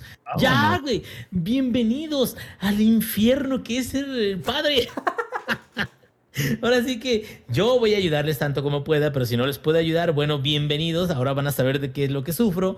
Pero ahora sí que muy, muy, muy, muy, contentos todos con esta gran bienvenida. La próxima vez de que estén aquí en el chat o que estén aquí platicando nosotros, seguramente van a tener ahí a su pequeño retoño por un lado. Entonces, muchísimos saludos para ellos y ojalá mi primo pueda disfrutar de este juego de Elden Ring tan pronto como se lo permitan sus nuevas responsabilidades. A ver, intentémoslo de nuevo. Eddie, ¿cuáles son tus saludos esta noche? Oh, ya. Pues creo que nos la, Ya. la quedará pendiente, Ya ¿no? está, Ya ya es- está. Los saludos de esta semana los dará la próxima. Sí, ya está, ya está del otro lado. Ni modo, ni modo. Así es esto. También, pues, como dice, dijo el Zampi, un saludo y un agradecimiento a todos los que estuvieron participando en el chat, como Mr. Lindusmac, como Otro Nivel, como Dan92, eh, como... aquí 9 dedos. Por aquí.